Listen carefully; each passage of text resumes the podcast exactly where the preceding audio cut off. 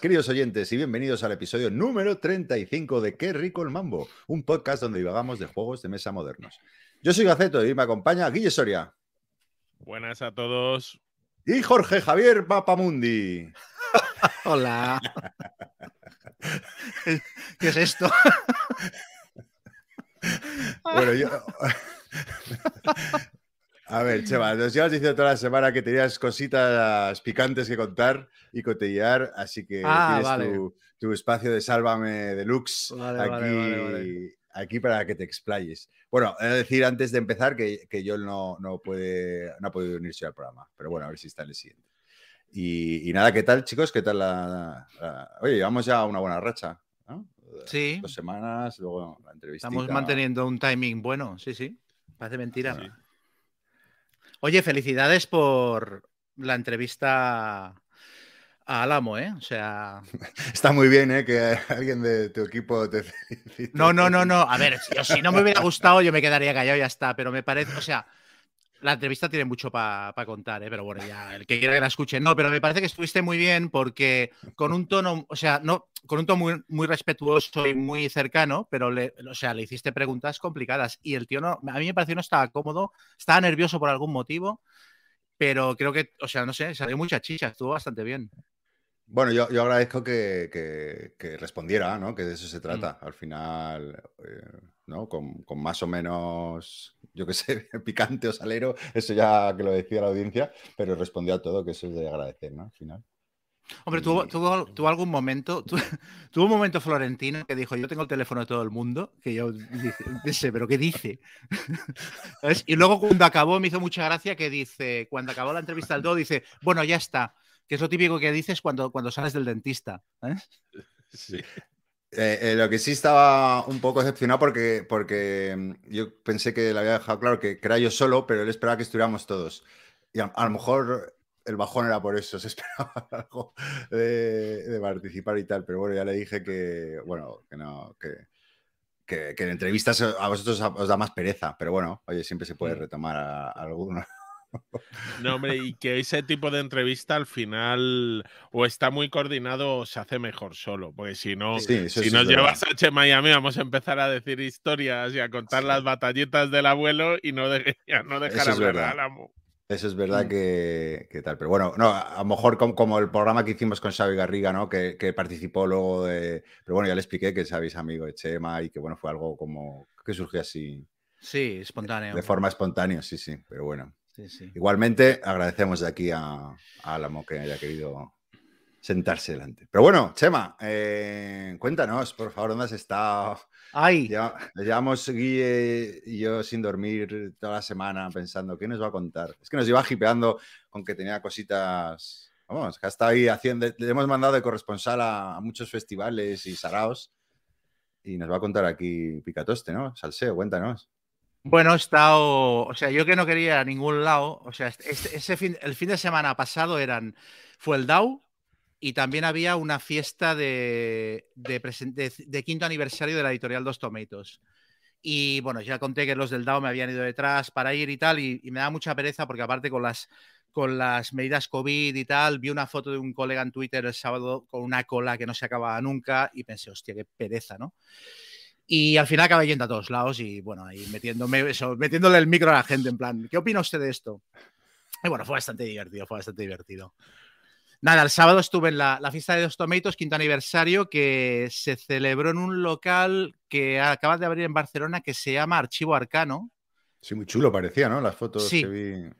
Sí, la intención es abrir un local, es un local muy, muy, muy grande, eh, del que solo vimos un trocito porque había una fiesta, por lo que me eh, explicaron, había una fiesta drag en, en- en la mayoría del espacio y entonces estábamos nosotros como en la entrada y, y luego una escalera que llevaba a la segunda planta. Y ¿Fuiste tal. a hacer preguntas a la fiesta drag también o no?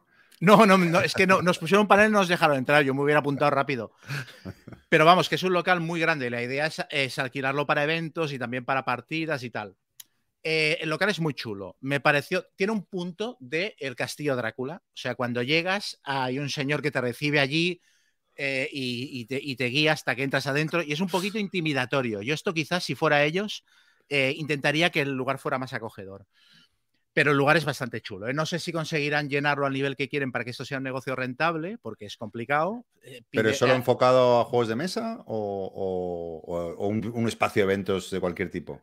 No, la verdad es que no lo sé. a ver, tienen una, ludoteca muy pequeñita en el piso de arriba y a mí lo que me han contado es que quieren alquilarlo para que la gente vaya a jugar y tal. Lo que pasa es que creo que cobran una cuota al año y luego cada vez que quieres ir tienes que volver a pagar y tal. Entonces esto igual, no sé si les será rentable, pero el lugar es, el lugar es chulo, es guay. Eh, y en Barcelona no, yo no tengo controlado que haya, un sitio así.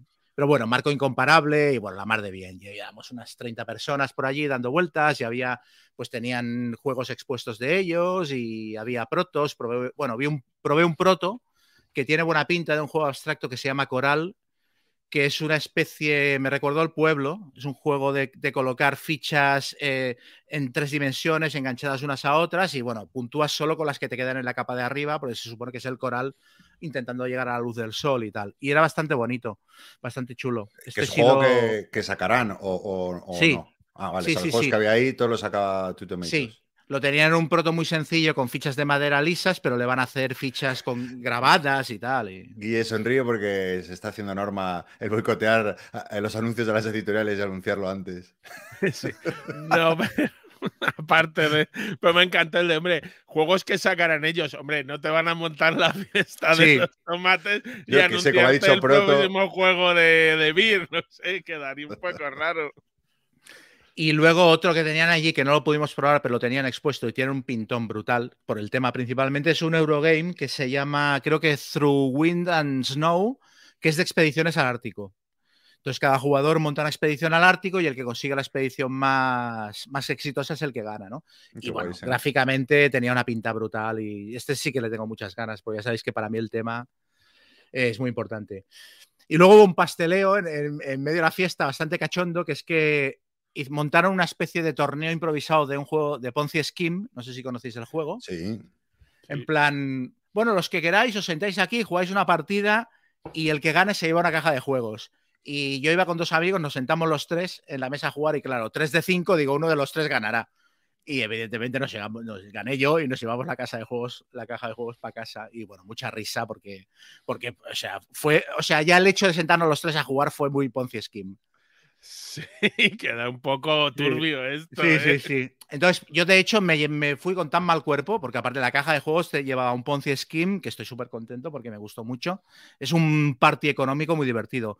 Un Bargel Bros, un eh, Pocket Mars, o sea, la caja estaba bien. Entonces, el Ponzi Scheme me lo voy a quedar porque tampoco soy tonto, pero el resto de los juegos los voy a, los voy a subastar o los voy a regalar o lo que sea, porque para que no parezca que tal, ¿no? Pero bueno, bien, la verdad es que fue. La noche fue divertida, fue, nos, reímos mucho con el asunto. Y no, parece que, Dos Tomatoes está ampliando negocio y bueno, tienen muchas ideas de cara al futuro. Y bueno, bien, aparte son muy majos ellos, o sea que. Sí, son, majísimos. Sí, sí, sí, muy, guay la noche. Muy generosos cuando para preguntarles cualquier cosa y, son muy majos. También sí, también se autodistribuyen y están ahí, sí, sí, están creciendo e intentando mm. diversificar.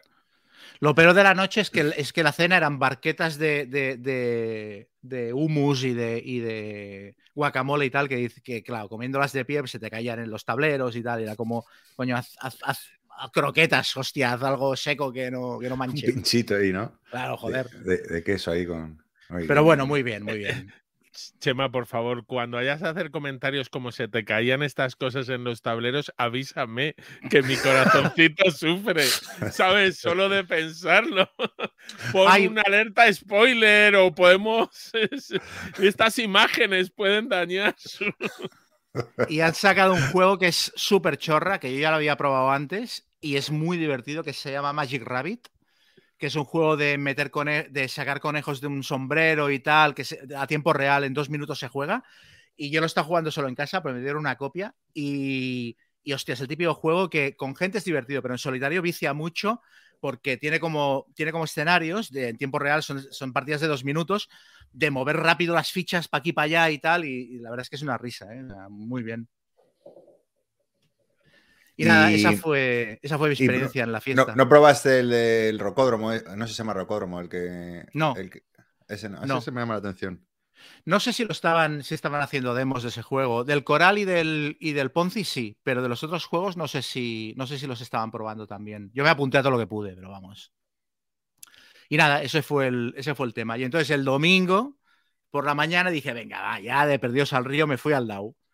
Me fui al DAO, una cola horrorosa para entrar. De hecho, dos colas, es muy loco el tema, claro. COVID y, ¿sabes? Medidas de seguridad saco y tal. Dentro estaba lleno, pero no como otros años, tampoco había tantas mesas, pero es que había que hacer dos colas, una para entrar al recinto y otra para entrar desde el recinto adentro de donde se hacía el DAO. Eh, entonces había mucha gente que se cascaba igual una hora y pico de cola. Y claro, como aparte cerraban de dos a cuatro para, para desinfectar, para hacer limpieza y tal, claro, tú te podías, si te presentabas ahí a la una de la tarde, igual tenías que hacer la cola dos veces, porque no te daba tiempo de entrar y tenías que volver por la tarde. O llegabas por la tarde y hacías tanta cola que llegabas y tenías media hora para probar juegos. O sea, fue un poquito, esto fue un poquito incómodo. Yo hice lo de siempre, llegué a la puerta y le dije al de la puerta, vengo a traer una cosa para, para el stand de Beer. Y me vino Xavi Garriga a buscar y tiré para adelante. O sea, con una jeta espectacular. Odiado entre la cola del DAO. Sí, sí, sí, sí, sí. Yo esto intento hacerlo un poquito eh, apartado para que no vean los de la cola, porque claro, pero bueno, pero claro, yo, iba, yo iba de reportero indómito, entonces claro, no, no me podía chupar ahí una hora de cola. A ver, que si me hubieran dicho, ponte a hacer cola, que tienes unos cojones como el caballo espartero, yo me hubiera puesto, ¿eh? pero si me la puedo ahorrar, pues digo, tira, ¿no? Y nada, en el DAO, eh, bueno, el ambientillo era chulo, aunque ya digo que no había tanta gente como otros años. Pude probar también un proto que me pareció la leche, que era un juego al que ya le tenía ganas de antes, que es un juego que ganó un festival de protos no hace mucho, que se llama Rex Pacis, que es un Eurogame de tema cristiano, que me pareció la rehostia. Muy guapo. Un juego durillo, ¿eh? O sea, es la tía que lo ha diseñado se la ha currado y es un euro, em, no te diré que seco, pero con, con bastante profundidad y con mecánicas intrincadas y tal. Y va de, o sea, llevas, tienes un número de seguidores y entonces va de colocar tus seguidores lo más cerca que puedas de la última cena. ¿sabes? Lo más cerca que puedas de Jesucristo y de los apóstoles para puntuar, ¿no? Y es, tiene un poquito de ensalada de puntos porque puedes hacer también puntos con set collection de parábolas y tal. Y tiene una mecánica muy sencilla de que juegas cartas, también tiene deck building, juegas cartas para hacer acciones y vas moviendo a tus seguidores a lugares para conseguir recursos y luego moviéndolos a la última cena y tal. Y bueno, me pareció temáticamente, me pareció brillante y me pareció muy chulo. De hecho, les estuve es, lo jugué con David Esbri, que se había apuntado a la, demostración y le estuve calentando la cabeza. plan, pero hombre, pero esto, esto hay que publicarlo y tal. Que bueno, no sé al final. Yo creo que es muy publicable el juego. No sé si al final firmarán contrato con alguien, pero me parece que el juego está. Yo no le vi ni un pero, me parece que está listo para salir.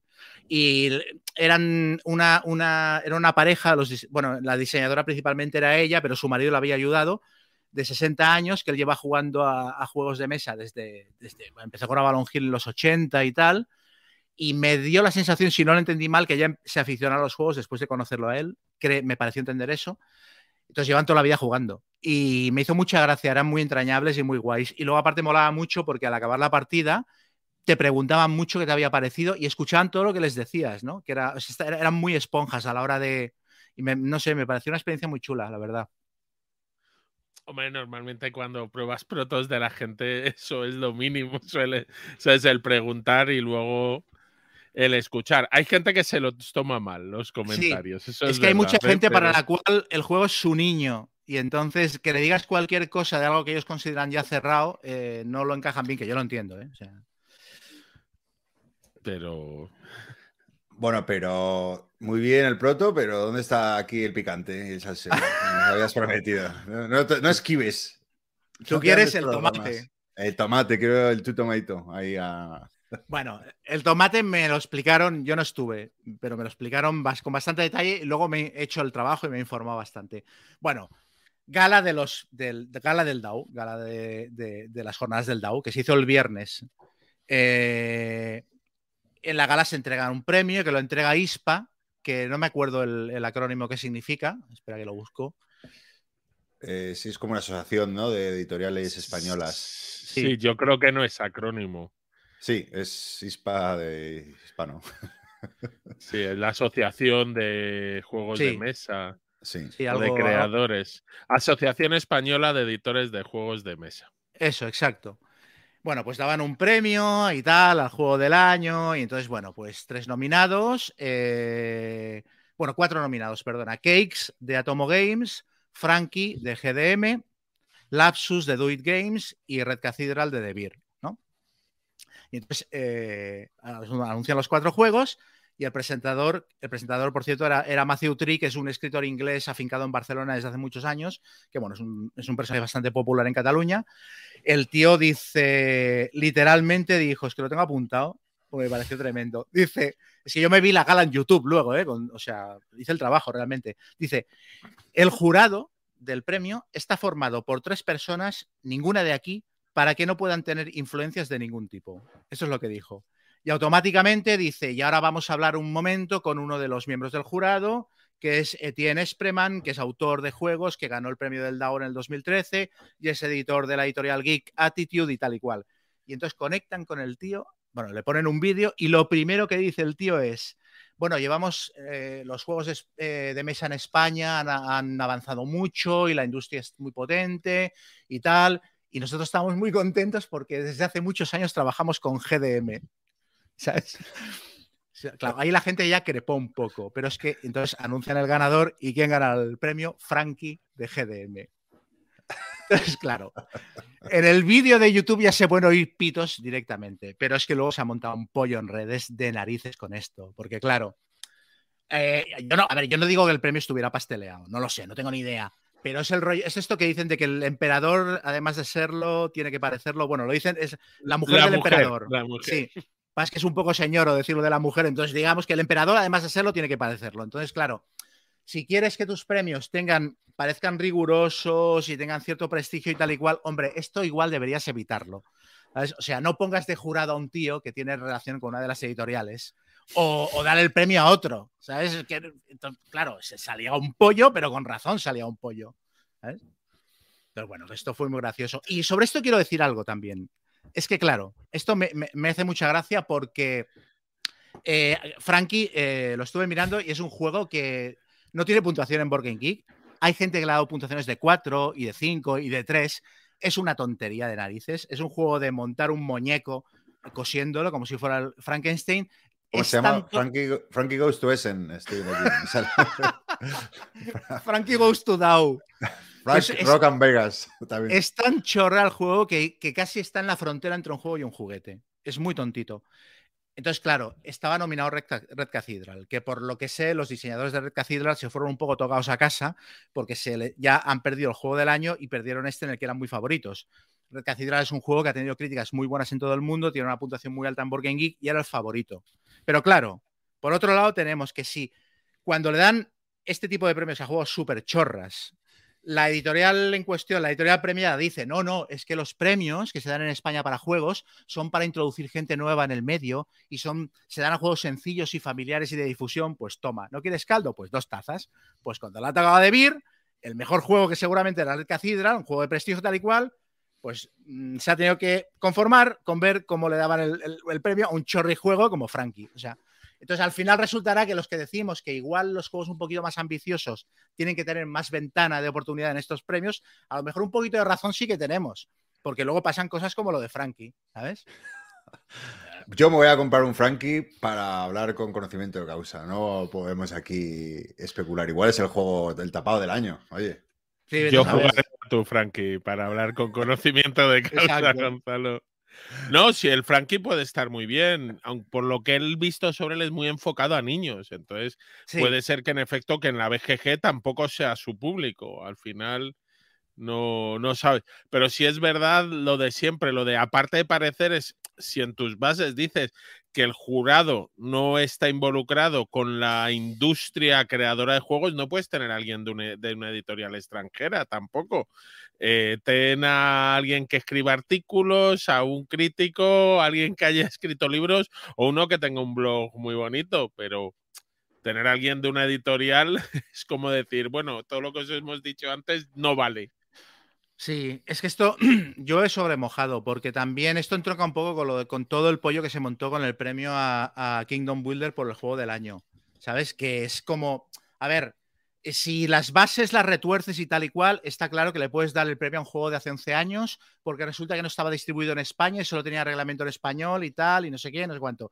Pero es evidente que se va a montar un lío con esto. Y al fin y al cabo es un juego de 11 años. Y si montas unos premios que se llaman Juego del Año, que tú te, autopones la, la, la pegatina de Juego del Año, ¿sabes? Que te la has puesto tú, porque era el premio de la crítica. ¿De qué crítica? Está, ¿Sabes? Bueno, pues lo has decidido tú, que eres la crítica y Juego del Año, vale si quieres el prestigio y el rigor de un juego del año, eh, evita estas cosas, porque aparte un juego del año en España se monta para reconocer cómo está la industria en ese momento, para reconocer el zeitgeist, o sea, lo frondosa y lo, y lo creativa que es la industria en ese momento y cómo se publican juegos muy chulos cada año. Entonces, si quieres reconocer al Kingdom Builder, nomínalo, ya está, pero no le des el premio porque se va a montar se va a montar un lío, ¿sabes? O sea, con nominar ya, ya, bastaba. O sea, lo que estás haciendo es poner el premio bajo sospecha, ¿sabes? Y luego, claro, ves que el juego del año lleva 15 años entregándose en España y la gente solo habla de él por bajo los pollos que se no, lían. Porque las 400 personas, yo creo que hablaron por Twitter, no, no, no, no sirve para eso. Es el público el que decide. Ya, si... ya, pero luego, claro, es que además encima, cuando un jurado falla, lo que tiene que hacer el jurado es callarse. Bueno, pero o decir, si, oye, si bajas, tomamos... Si bajas tomamos nota, eh, claro. nuestra, nosotros opinamos así y lo valoramos el próximo año y quedas con un señor y ya ves, el próximo año pues tienes un poco más de olfato y no pillas lo que, lo que no puedes hacer desde luego es lo que hicieron los del juego del año, que es bajar al barro y meterse en Twitter a discutir con la gente, además con un tono condescendiente que igual no tocaba, porque es que estás echando, estás tirándote munición encima, o sea, estás dándole munición al enemigo. O sea, eso, al otro bando. Es que, o sea, es, es del género Mira, tonto. Hacer yo solo os digo una cosa, y aviso ya, ¿eh? cuando hagamos eh, el, nuestro top del año, os vais a cagar. O sea, voy, voy a sacar. Vale, de... Gonzalo, tú sacarás un juego de hace unos 20 años. Por pero... eso, por eso. O sea, sin, sin ningún tipo de, de, de diatriba, o sea, lo que queramos, vamos a poder. 2021 a 1900 pero nosotros siempre decimos que es el mejor juego que hemos jugado nosotros en el año. Sí, claro. No, es que lo del juego del año es lo de, pero bueno, eh, se editó en español, pero no se editó en español, la edición antigua eh, ver, contaba, no contaba. Que, que, nosotros hagamos el chacal en un podcast, vale, pero que el no, juego no, del año haga el chacal, o sea. Creo que, creo es que, que esto... deberíamos formalizarlo, crear un premio de verdad, el premio Mambo, ¿eh? Que, bueno, que, que la audiencia responda, nos comente si le apetecería que tuviéramos unos premios de verdad. Eh, ¿eh? Bueno, esta es, esta, esta es, otra, que a los premios ISPA solo optan, por lo que parece, la gente que paga la cuota de afiliado a ISPA. O sea, ¿tú pagas la cuota, Gonzalo, a, a ISPA? No, no, no. Pues entonces tú ya puedes sacar el Kingdom Death Monster que no te van a nominar. Que no, entonces, nominar, ¿no? no sufras. Hombre, Pero yo tampoco nominaría al Kingdom Death Monster, ¿eh? Pero a ver, eh, eh, esto que dices de nosotros podemos hacer lo que queramos, porque es que somos. O sea, esto engancha también con lo que dijo Alamo en la entrevista. Me hizo mucha gracia cuando dijo: eh, Yo doy cada una vez al mes una entrevista con un medio grande. ¿Esto qué quiere decir? ¿Que vas a la CNN o a, la Fox? Porque si los ¿qué medios grandes de juegos hay en España, si somos los mismos cuñados de siempre todos diciendo jueguen. O sea, ¿qué medio grande ni qué niño muerto? Hubo un momento que habló de los medios profesionales. ¿Pero qué medios profesionales hay aquí? O Análisis Oye, parálisis con... es lo más parecido a un medio profesional que hay en España. Lo ve con optimismo, tío. Déjale, déjale. Sí. Claro que sí. O sea, bueno, hay que, hay que, creérselo. Y hace poco hubo una encuesta sobre medios y eran tres los que decían que vivían de esto. ¿O cómo era? Sí, ¿Eran sí, tres? Era, era tres. Que, que, tres sí, o no. cuatro. Había algo raro ahí, sí. O incluso cuatro decían que vivían e, de esto, pero solo tres ganaban más de una cantidad.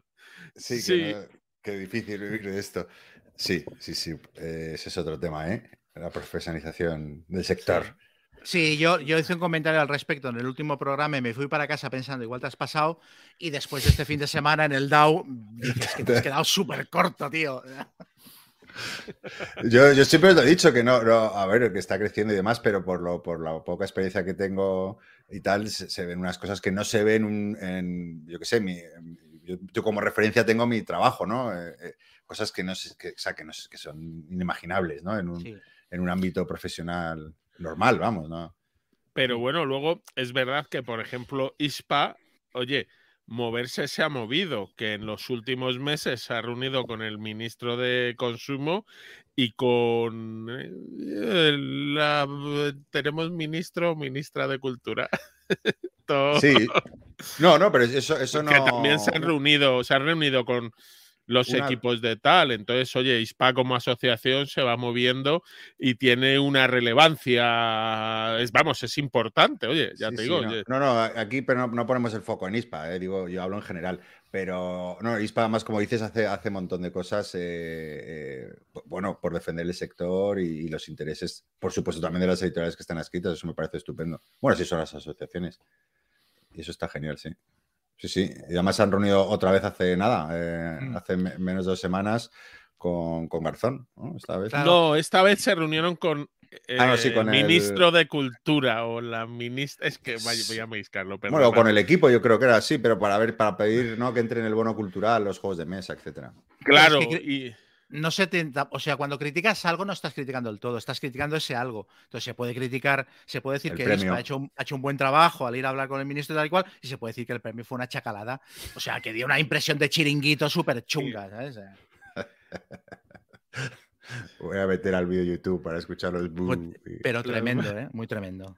Bueno, y luego, claro, hablé del tema del juego del año y, y, y en Debir me comentaron que con la que se ha liado, eh, me decían, dices que hubiéramos preferido no recibirlo. Claro, un, premio así tú no puedes rechazarlo. No puedes rechazarlo, primero porque le haces mucho daño al premio, segundo porque quedas como un pedante. Porque quién eres tú para rechazar un premio. Pero claro, sí que es verdad que todo el pollo que se ha montado eh, ha sido más publicidad negativa que positiva, quizás. Entonces, yo les decía, hombre, mejor que se lo hubieran dado al paleo. Y me decían, no, no, es que aunque fuera al micro macro. O sea, claro, cuando hasta el premiado te dice que igual mm, no tocaba, es que Kingdom Builder es del 2011, ya está, pasó la oportunidad de darle el premio, ya está, fuera, o sea, pasemos páginas, es que se publican 20.000 juegos cojonudos cada año, es que no había necesidad de, liar este pollo. Entonces, a lo mejor cuando todo el mundo, hasta el premiado, está de acuerdo en esto, igual tendrías que hacértelo mirar. Igual tendrías que revisar las bases o tener un poquito de cabeza a la hora de hacer estas cosas y decir, bueno, igual no toca. No, no, no, cruzada contra, contra los comentarios en contra hubo. Ah, sí, sí, sí, claro. Y aparte el rollo este de los haters y tal. ¿Pero qué haters? Sí, eso, no, porque luego. por eso, si es que, claro, si, en el fondo nos, da un poco igual a todos, yo creo. Simplemente, o sea, es comentario de Twitter, ¿no? Que estás ahí, o sea, no nos va la vida en ello. Sí, no, no, además es como, ah, sí, voy a descubrir en el premio del juego del año el siguiente juego que comprarme. Ah, no, sí, ya los he jugado a todos. En efecto, no somos su público objetivo, no. No. Pero, pero sí, yo. Es eso, al final es un poco, yo creo en ambos casos el de, oye, si tenéis unas normas, unas bases, seguirlas, intentar hacerlo. Y eso, las bases en el juego del año, yo creo que se han estirado un poquito este año para meter el Kingdom Builder y eso, y las bases del premio de ISPA, pues se ha debido de estirar un poco para buscar el jurado. Es verdad que. ¿qué, más premios hay en España? Mambo. Los, Mambo, Awards. Hombre, están los premios AP, los Calvo de Oro. Bueno, los a ver. Calvo de Oro eh, son los únicos con prestigio. Los Calvo de Gonzalo, hay que decir que tú en esto fuiste, en, esto de estirar las bases y hacerlas a medida, tú fuiste un pionero. Porque en los mejores juegos de la década metiste el High Society. Pero ese sí, porque ese era un juego que no se encontraba por ningún lado y que se reeditó y que volvió a brillar con luz propia. y era la primera vez que se editaba en español, según el punto 2, 3.2 que se las bases. Y además le, metimos suficiente caña ya allí en directo. Sí, ya le dimos, ya le dimos. Está. Pero recordemos siempre que, las, que no compartimos siempre las opiniones de nuestros compañeros de podcast. es importante remarcar esto. Luego también hay un tema aquí que creo que es un mal endémico de la industria, que es el rollo de no, aceptar mal las críticas. O sea, y esto también va un poquito a colación, o sea, engancho un poco de nuevo con la entrevista a Alamo. O sea, eh, todo el mundo con el que hablas de la industria, casi todo el mundo em, asume los aciertos como es que aquí lo hemos petado, nos lo hemos currado, nuestra, nuestra estrategia ha funcionado bien, y en cambio los errores los asumen como si fueran ¿sabes? Em, em, desastres naturales que les ocurren como si fuera, pues eso, la providencia y la mala suerte y tal y cual, o como si solo hubiera una manera de hacer las cosas. ¿Sabes? En plan, no, es que claro, es que tenemos, o sea, en la entrevista con Alamo, él, él eh, se quejaba de que, bueno, es que claro, es que es que tenemos muy poco margen y, luego y se meten mucho con nosotros y no sé qué. O ver, poco margen, tío, cuando tienes hasta una tienda online, o sea, aprovechas todo el proceso. Mm, o sea, dominas en, vertical todo el proceso de, la venta de juegos que me estás contando. ¿Sabes? Eh, quiero decir, todo el mundo está. La, la, industria de los juegos es. Sí, exacto, sí. Ay, cuidado, ay, no, no es nuestro, no somos nosotros, ya, bueno, en fin. Pero que todo, o sea, la industria de los juegos está en un momento tan, tan, eso, tan exuberante que no se puede, no puedes decir que, eh, que, el camino que has tomado es el único que podías tomar. Tú has tomado uno de los muchos caminos posibles. O sea, la estrategia de dos tomatoes no se parece nada a la de Debir, no se parece nada a la, de, Maldito, que no se parece nada a la de Edge. Cada editorial toma sus propias decisiones. O sea, Maldito Games tiene una, tiene una estrategia muy agresiva, por ejemplo, de posicionamiento de juegos, de sacar novedades, de preventas, etcétera, que hace que em, sea una, editorial muy bien vista por la afición, porque trae juegos muy pepinos que, no te esperabas que salieran en español, pero al mismo tiempo le pone de culo con las tiendas, porque claro, cuando haces una preventa del Cloudspire durante un mes rebajando los 50 euros, pues te estás poniendo de culo con las tiendas. Y en cambio tienen una comunicación en redes muy buena. Y De por ejemplo, que es una editorial con un trato muy tradicional, que trata muy bien a las tiendas, que no les hace competencia directa, que es su canal principal de venta. Luego tiene una comunicación de mierda en redes eh, que va también, con, va también con su manera de hacer las cosas. O sea, De nos ha conseguido quitar la yufa de que sigue sacando juegos con erratas y que no saca expansiones, independientemente de si el juego tiene ratas o no las tiene. Es una cosa que ya se ha quedado grabada en la afición y ellos no han sido capaces de cambiar esa opinión. Entonces, tú, la estrategia que tú decías para venderte es, la que te marcará el camino de los aciertos y los errores. Y esto le pasa también a ISPA y le pasa también a Juego del Año. Ya no, no, no vale decir, llorar y decir, oh, es que. o sea, es que a, Alamo daba ganas de montar, de montar una caja de solidaridad después de oír la, la, entrevista a Montlano. Pobre hombre. Hombre, en defensa de esto, diré que eso es muy tradicional en español, en España, desde pequeñitos. Te quiero recordar, eh, que, de recordar que de pequeños íbamos y aprobábamos exámenes y nos habían suspendido. ¿Sabes? Nunca suspendíamos, nos habían suspendido.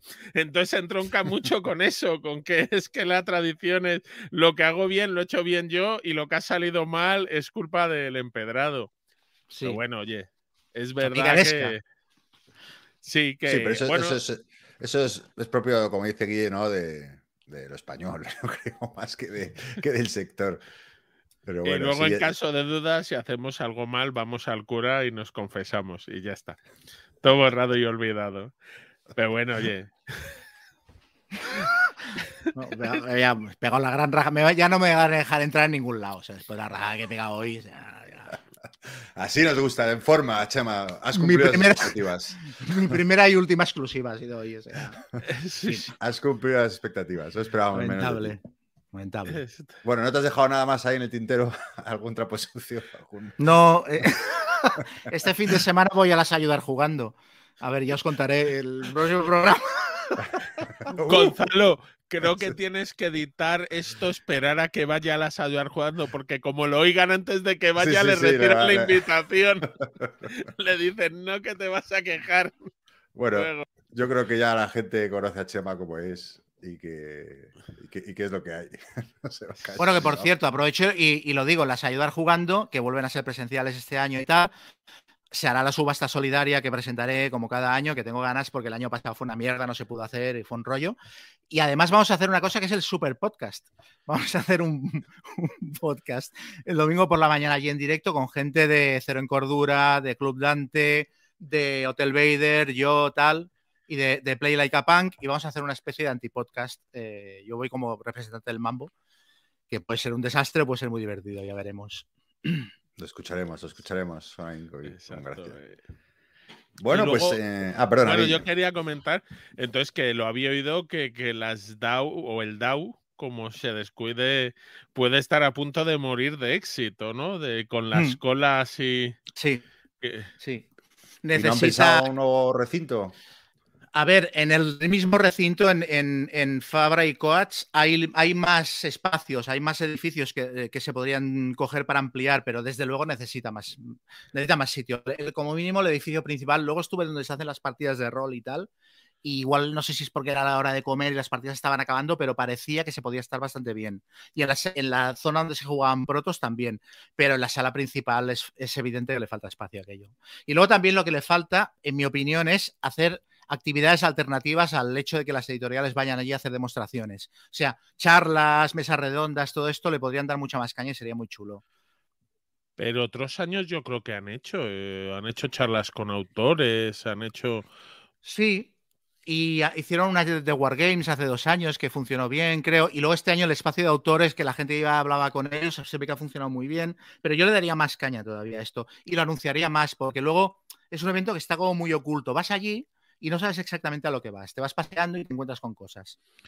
Igualmente, yo mm, pareciéndome lo más interesante de unas jornadas, pues al final que te enseñen un juego para el público que juega mucho, dices, bueno, si no me lo enseñas tú, ya me lo enseñará algún conocido. Eh, esas cosas, las charlas, las eh, y este tipo de cosas, suele ir poca gente es que, porque lo hablamos de que en Córdoba ocurre, van autores consagrados y en la charla están los cinco matados como nosotros de los podcasts, eh, dos de la organización y dos muy fans, pero... bueno, nosotros el domingo con lo del super podcast en la salida jugando, vamos en plan pensándonos que vamos a hacer como Tom Basel en la Yenko y a lo mejor hay tres, ¿sabes? Hay un... tres jubilados, un perro y un niño. Manda foto, por favor. Hombre, esto yo no sé cómo es la evolución, pero de, Tom Basel, porque yo creo que Tom Basel en las Gen Con ido siempre a sala grande, pero el Inflight Report, que es otro de en las Gen Con que se hace en la sala más grande que tienen, que admite un poquito más de mil personas, que es donde graba Tom Basel, yo la primera vez que fui a un Inflight Report, creo que éramos 50 en la sala, era en una salita y de un hotel, mucho más, y a lo mejor éramos menos de 50 y ahora se llena con mil y pico personas. Sí. a ver, no sé, no sé cómo ha sido la, el, el The Show este año, porque no estuve. Eh, pero hace dos años, o sea, el año anterior a la pandemia, yo estuve en el The Show y subí a hablar del Fan Hunter y no sé qué, y la sala estaba petada de gente. ¿eh? O sea, que si se hacen bien estas cosas, yo creo que sí que tienen público. Sí, eso es de las cosas que más suele atraer, la grabación de programas, de cosas ya consagradas eh, en directo, a la gente le hace gracia verlo. Bueno, si es de cosas consagradas irá bien, porque como somos ya medios grandes, está todo. Exacto. Bueno, creo que nosotros no contábamos en lo de grandes, aunque tampoco sé. Sí, no sé quién, ¿no? Los números hablan, ¿eh? Los números hablan. Sacar pecho un poco. Está bien, está bien ahí, Gonzalo, eso. Claro, coño. oye, Guille, ¿y tú qué te cuentas? ¿Tienes algún contenido ya después de todo el repaso? Yo no, no me suena. Creo que tenía algo, pero ya se me ha olvidado. Se te ha olvidado. Estos momentos magistrales. Bueno, yo, yo tengo una pequeña confesión. Eh, eh, no sé si os acordáis que cuando llegó el Command Colors, el Samurai Battles, pues dije, bueno, ¿para qué tener dos? Y vendí el Napoleonics, ¿no? Cosa que siempre me arrepentí y al que se lo vendí eh, dije, ah, no estoy seguro, pero bueno, venga, ya te lo y tal. Bueno, pues ha pasado un año y me escribe, hombre, Gonzalo, ¿qué tal? Que creo que es oyente también nuestro, así que un saludo. Eh, te vendo el Napoleonics. y yo, ¿pero qué ha pasado? Y dices, mira, tío, me va a pasar lo mismo que a ti, lo tire debajo de la cama lleno de polvo y, nada, aquí está de vuelta en casa. Así que he vuelto a hacer de. Oye, qué bien, ¿no? Sí, sí, sí, había que tenerlo. Y, luego me pilla el Twilight de Imperium, Chema, ¿eh? esto sí que es Hostia. pura influencia. Allá se ha arriesgado ¿eh? mucho, ¿eh? ¿eh? ¿Sabes lo que pasa? Que cuando el eclipse, que, que, me encantó, que lo jugamos y hablamos en la pasada programa, claro, me decía, ¿no? El Twilight Imperium es parecido, pero con, con politiqueo y hmm. comida de oreja y demás. Y yo, joder, pues eh, más difícil de sacar a la mesa, ¿no? Por lo que entiendo. Sí. Pero así que ya dije, cómo no. Claro, como era el tema espacial, así no le hacía mucho caso. Pero vamos, no lo he pillado. Así que cuando vengas a Madrid ya tenemos la partida organizada. Yo me comprometo a montarla. Quiero decir, yo explico las reglas y lo que haga falta. Sí, sí, yo, yo encantado, vamos. Muy bien. Pues nada, eh, pues nada, si queréis eh, cerramos el bloque de cotilleos, hmm. que hoy ya, está, hoy ya está bien, y empezamos con las reseñas. Vamos allá. Pues venga, Guille, empieza tu reseñando.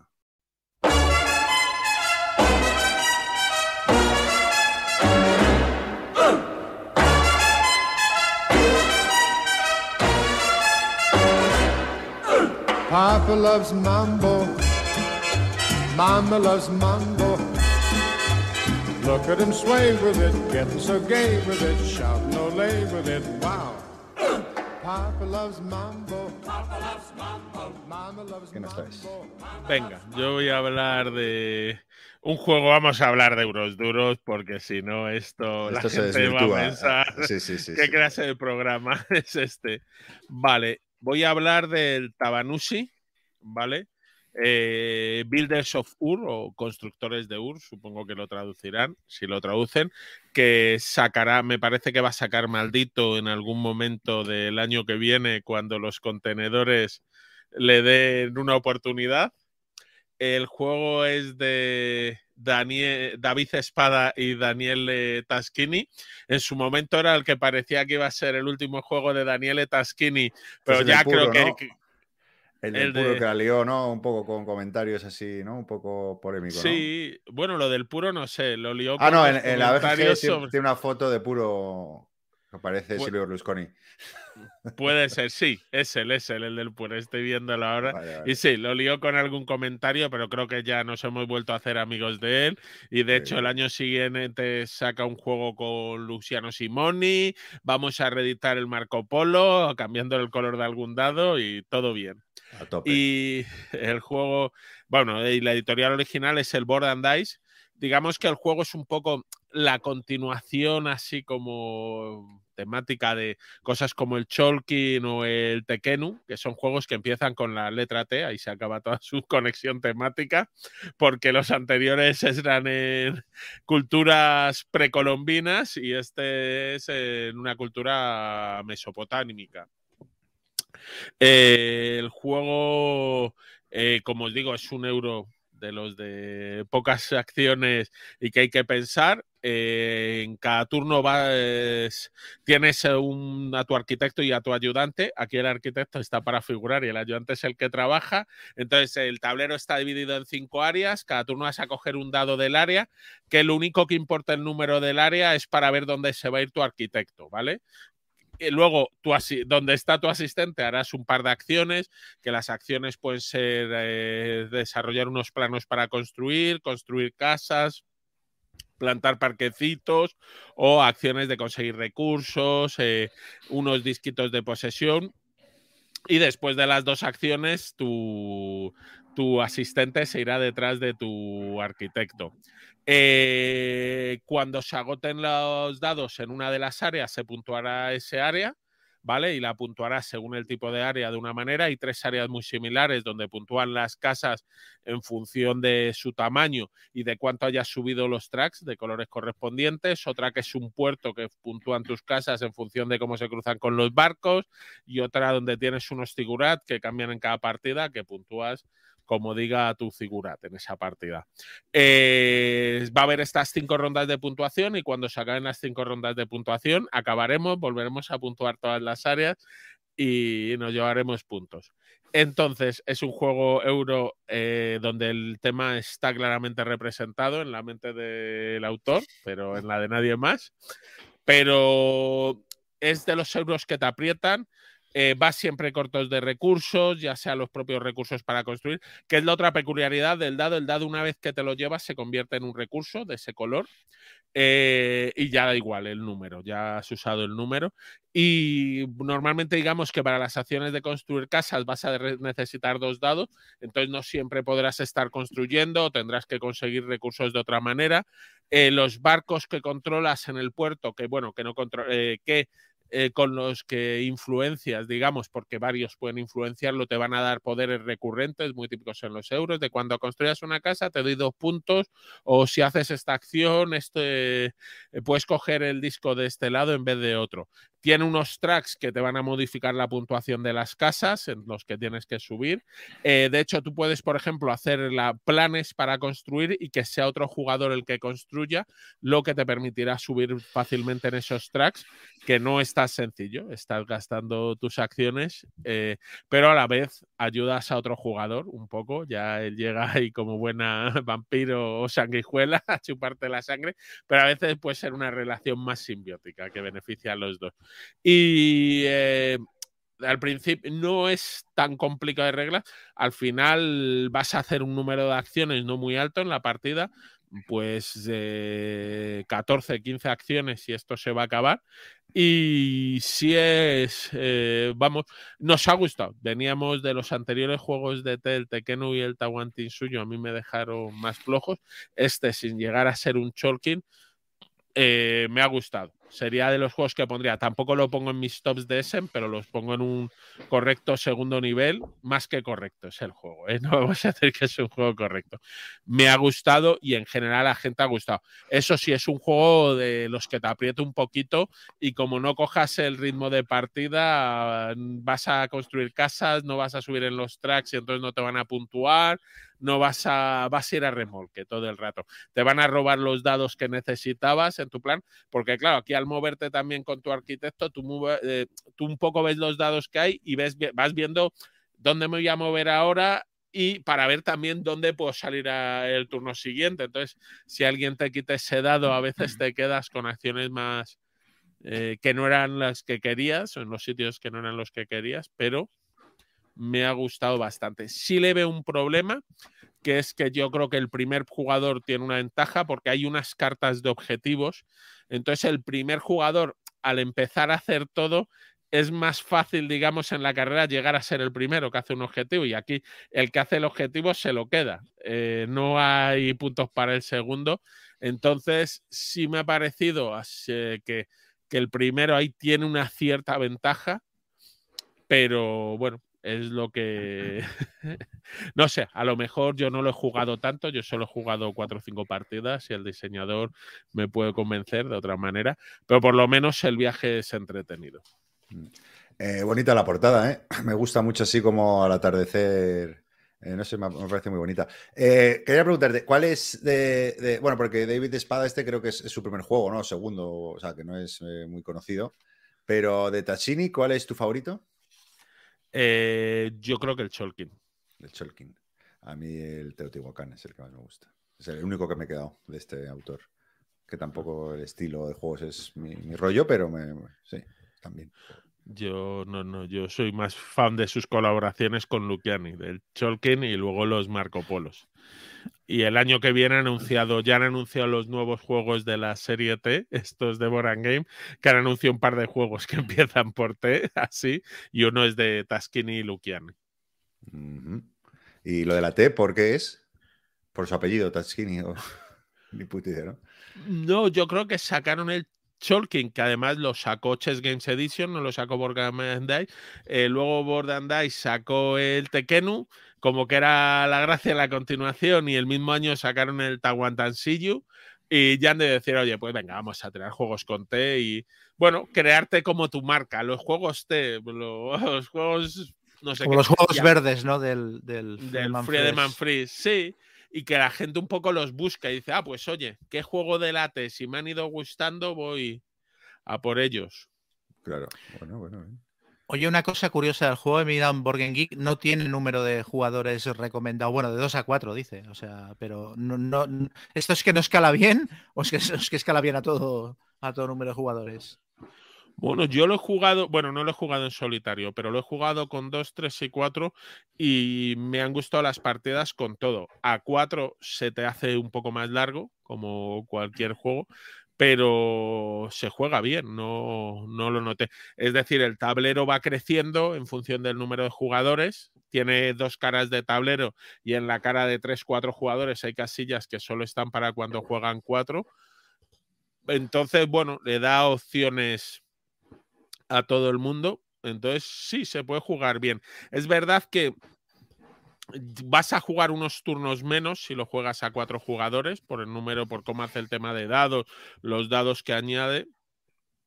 Pero, bueno, lo sabes y vas a saber que vas a hacer menos puntos, que no lo podrás comparar con una partida de dos, pero se deja jugar bien. Y bueno, sí, hombre, un poco a cuatro, como la gente empieza a trancarse un poco, se puede volver más duro en función de la P de tus compañeros, pero todo está en meterles prisa. Muy bien, muy bien. Bueno, pues esto era. Esto era. Tabanusi, constructores de un. ya con el tío antiguo que canta. Tabanusi, Tabanusi. Bueno, este no es Muy bien, muy bien. Bueno, pues eh, yo os voy a hablar ahora de, de, un juego que se llama Granada, Last Stand of Moors, 1482-1492. Es un juego de José Antonio Rivero, del arte de Iván Cáceres y está editado por Compass Games. Y bueno, es un juego que para quien no, lo, o no le suene de nada, eh, básicamente se inspira en el Sekiyahara de GMT, ¿no? Que, que, tanto éxito tuvo.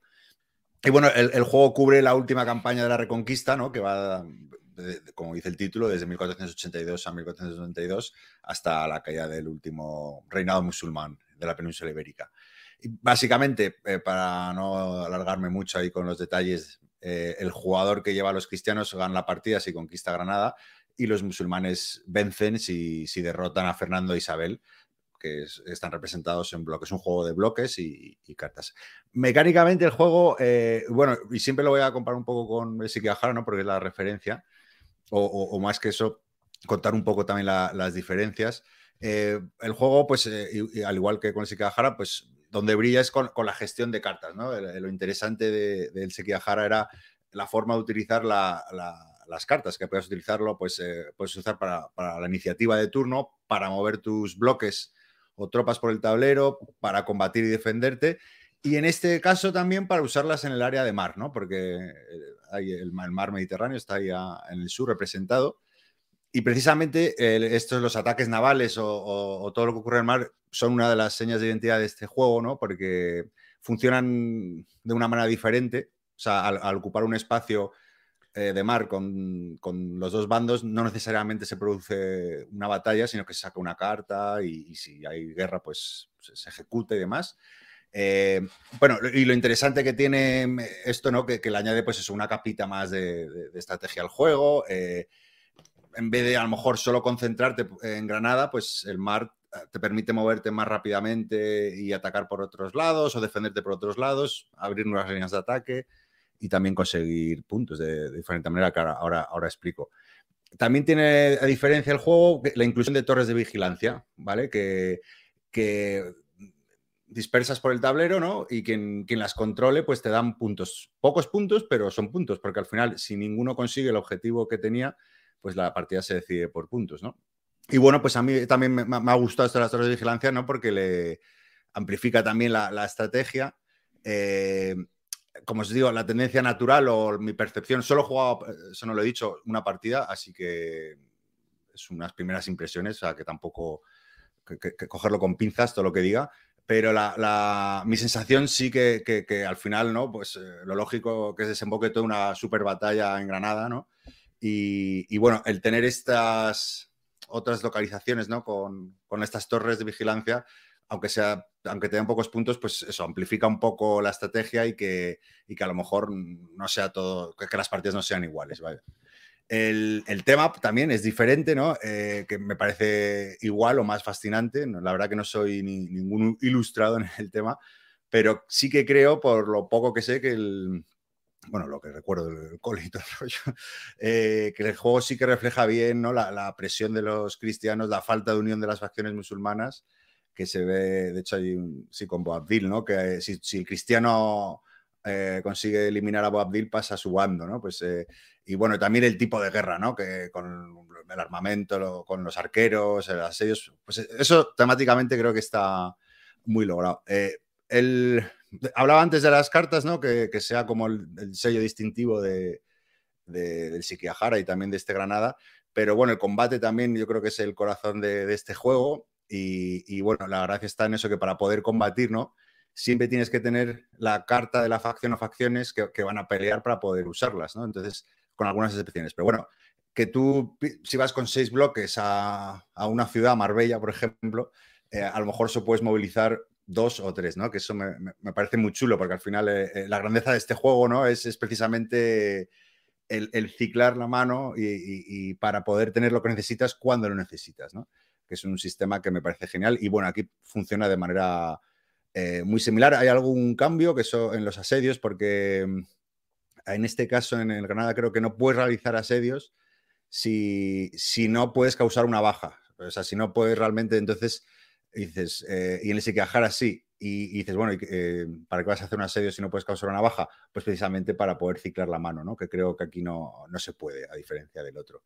Y, bueno, otro rasgo así del juego es, la simetría, ¿no? Que creo, como he dicho, es una partida, no, no sé si, si, si he sabido captar todo bueno, los tejemanejes del juego, pero sí que, que creo que, que, de una manera temática y con, con, las mecánicas sí que, sí que está muy bien implementada esa simetría, ¿no?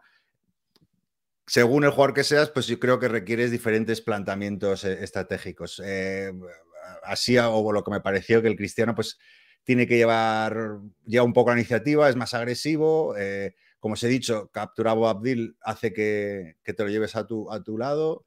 Y, y, bueno, también decidir cuándo ir a Granada, ¿no? Que al final es donde está también el, meollo. Y los musulmanes, eh, bueno, pues un poco a la defensiva, con muchos frentes abiertos y determinar un poco cómo defenderse y cómo tapar agujeros.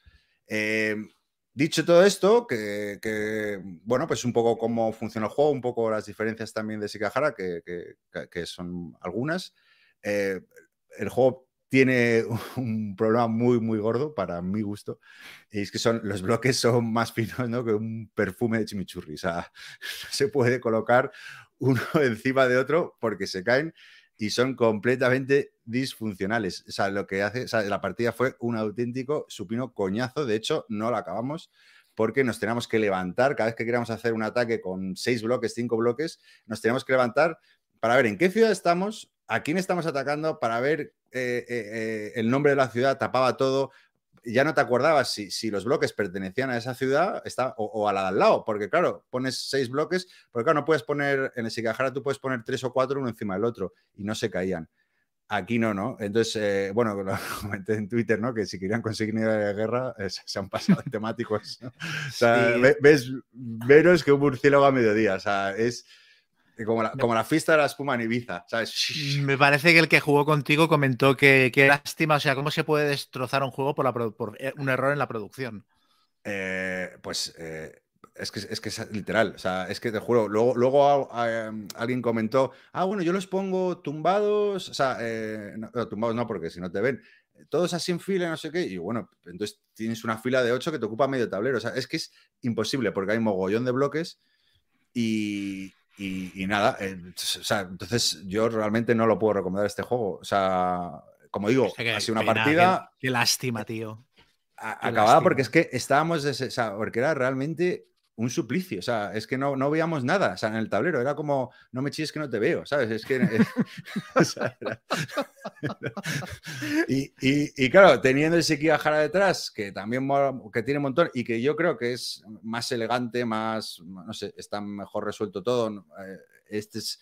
Claro, es que también igual nos influenciaba el estar cabreados con ese, con ese tablero, ¿no? Pero aquí tienes más cositas que tampoco es muy abrumador para, para que engañarnos. Pero vamos, teniendo ese Kiyahara, que es un juegazo, yo este no, no, lo puedo recomendar.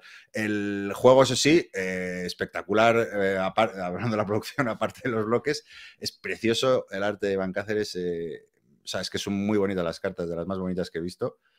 Y lo dicho, el juego bien tematizado, pero los bloques pues se lo han cargado. Para mí, Y luego hay gente que lo juega y no tiene ese problema, pero para mí, desde luego, paz. A nivel temático, ¿es, es más dirigido que Sekigahara?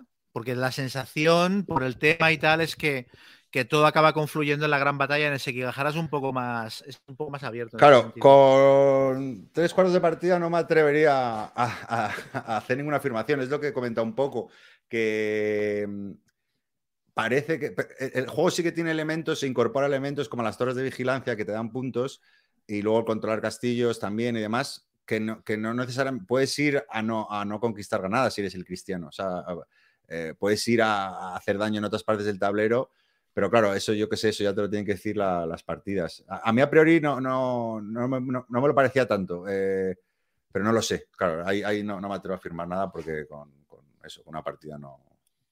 Y se sabe si van a hacer, bueno, claro, es que ahora ya está toda la tirada hecha, es que ahora te lo tienes que comer. O sea, como mucho una reedición con, con tocones de, más anchos que se aguanten de pie, pero claro, es que esto es un problemón. No, Unos atrilitos. ¿Eh? Es... Unos miniatriles para. No, porque sí. es que están en el, en el, tablerito, o sea, que están ahí, no sé, es que es un. Claro, al principio te lo tomas de WhatsApp, pero claro, eh, de repente yo más que soy patoso, eh, me apoyo, metal, ¡pum! Me cago en la puta, porque yo dije, no, no, esto sí que se apila de tres en tres. Y claro, sí, sí, lo puedes apilar con una precisión de cirujano, pero al mínimo soplido, abres la ventana, fumarte un piti, ¡shum! Y, o movimiento ligero de, de, de, de, tacón de pie y chao. Y, y, luego es que no se veía nada, es que no podías ver nada. Entonces, claro, estoy con las cartas y va, ah, vale, tengo esta, estas tres facciones de puta madre. ¿Dónde tengo estas facciones en el tablero? Y no veo, tío, o sea, no se veía nada, tío. O sea, todo una amalgama ahí de bloques, porque claro, no las puedes poner en dos filas, tío. Y, y fue un infierno. Y nada, chao. Vaya. Pero bueno, oye, a lo mejor hay gente que no le supone un problema, no lo sé. Lo digo porque había algún. Alguien me respondió, ah, pues yo lo jugaba sin problema. Y bueno, pues probarlo y, y me decís. y además me estás diciendo que a nivel de. que no te parece una evolución tampoco de Sekigahara. Es que a mí Sekigahara me flipa. A, eh, a, ver, no, lo que te, no, a mí me parece una secuela completamente inspirada en Sekigahara con sus toques personales.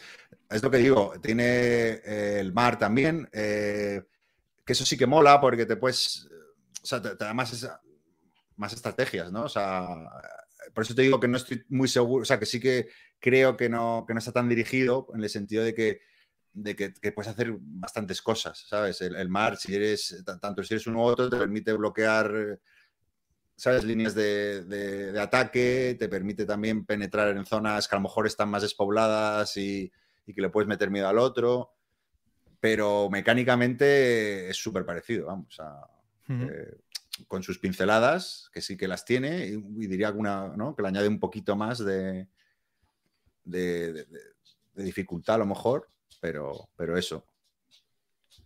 Pero vamos, primeras impresiones. Ya te digo que tampoco, claro, no, no, no, puedo hablar con mucha determinación. Pero, pero bastante bajona, ¿eh? porque yo este era un juego que me lo iba a comprar en, en, piloto automático cuando saliera. Y ya cuando te vi en Twitter haciendo comentarios al respecto, ya me quedé un poco, uy, y ahora con lo que has dicho hoy, yo no sabía que lo ibas a reseñar y me he quedado en plan, bueno, pues.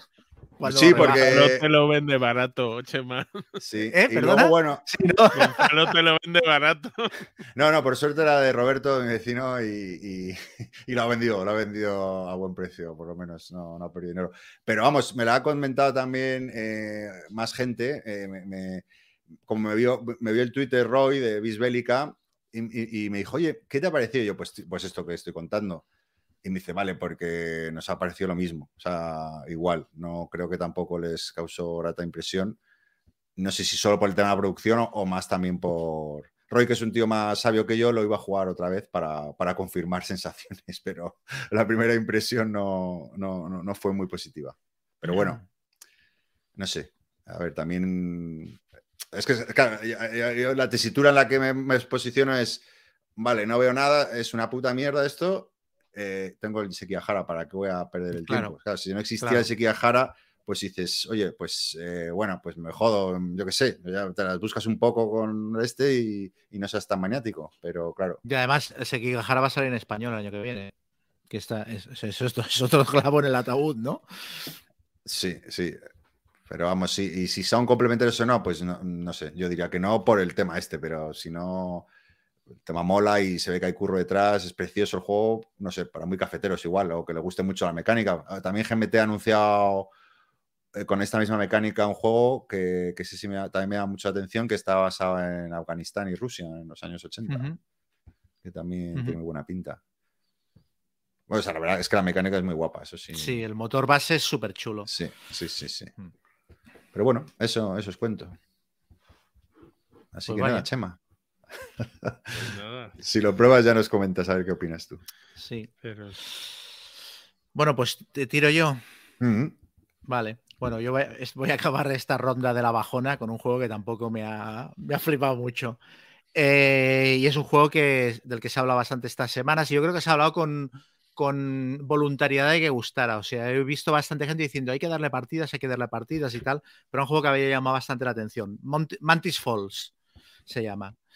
Que es un juego que demuestra que una buena idea, mm, por buena que sea y por original que sea, no significa que luego te quede, te salga una, una obra redonda, una buena obra. Esto pasa mucho, esto pasa en todos los ámbitos, pasa en literatura, pasa en cine, pasa en cómic, pasa en, en, todos los campos de la creación. O sea, una buena idea y una idea original, si luego no la desarrollas de manera adecuada, mm, se te queda a medias.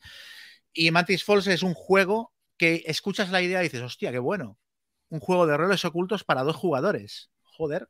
O sea, pues esto es interesante, habrá que probarlo. Y después de jugarlo, dices, claro, es que si tienes un juego de roles ocultos para dos jugadores, em, lo que le pasa a Mantis Falls es normal que te pase. Hasta cierto punto.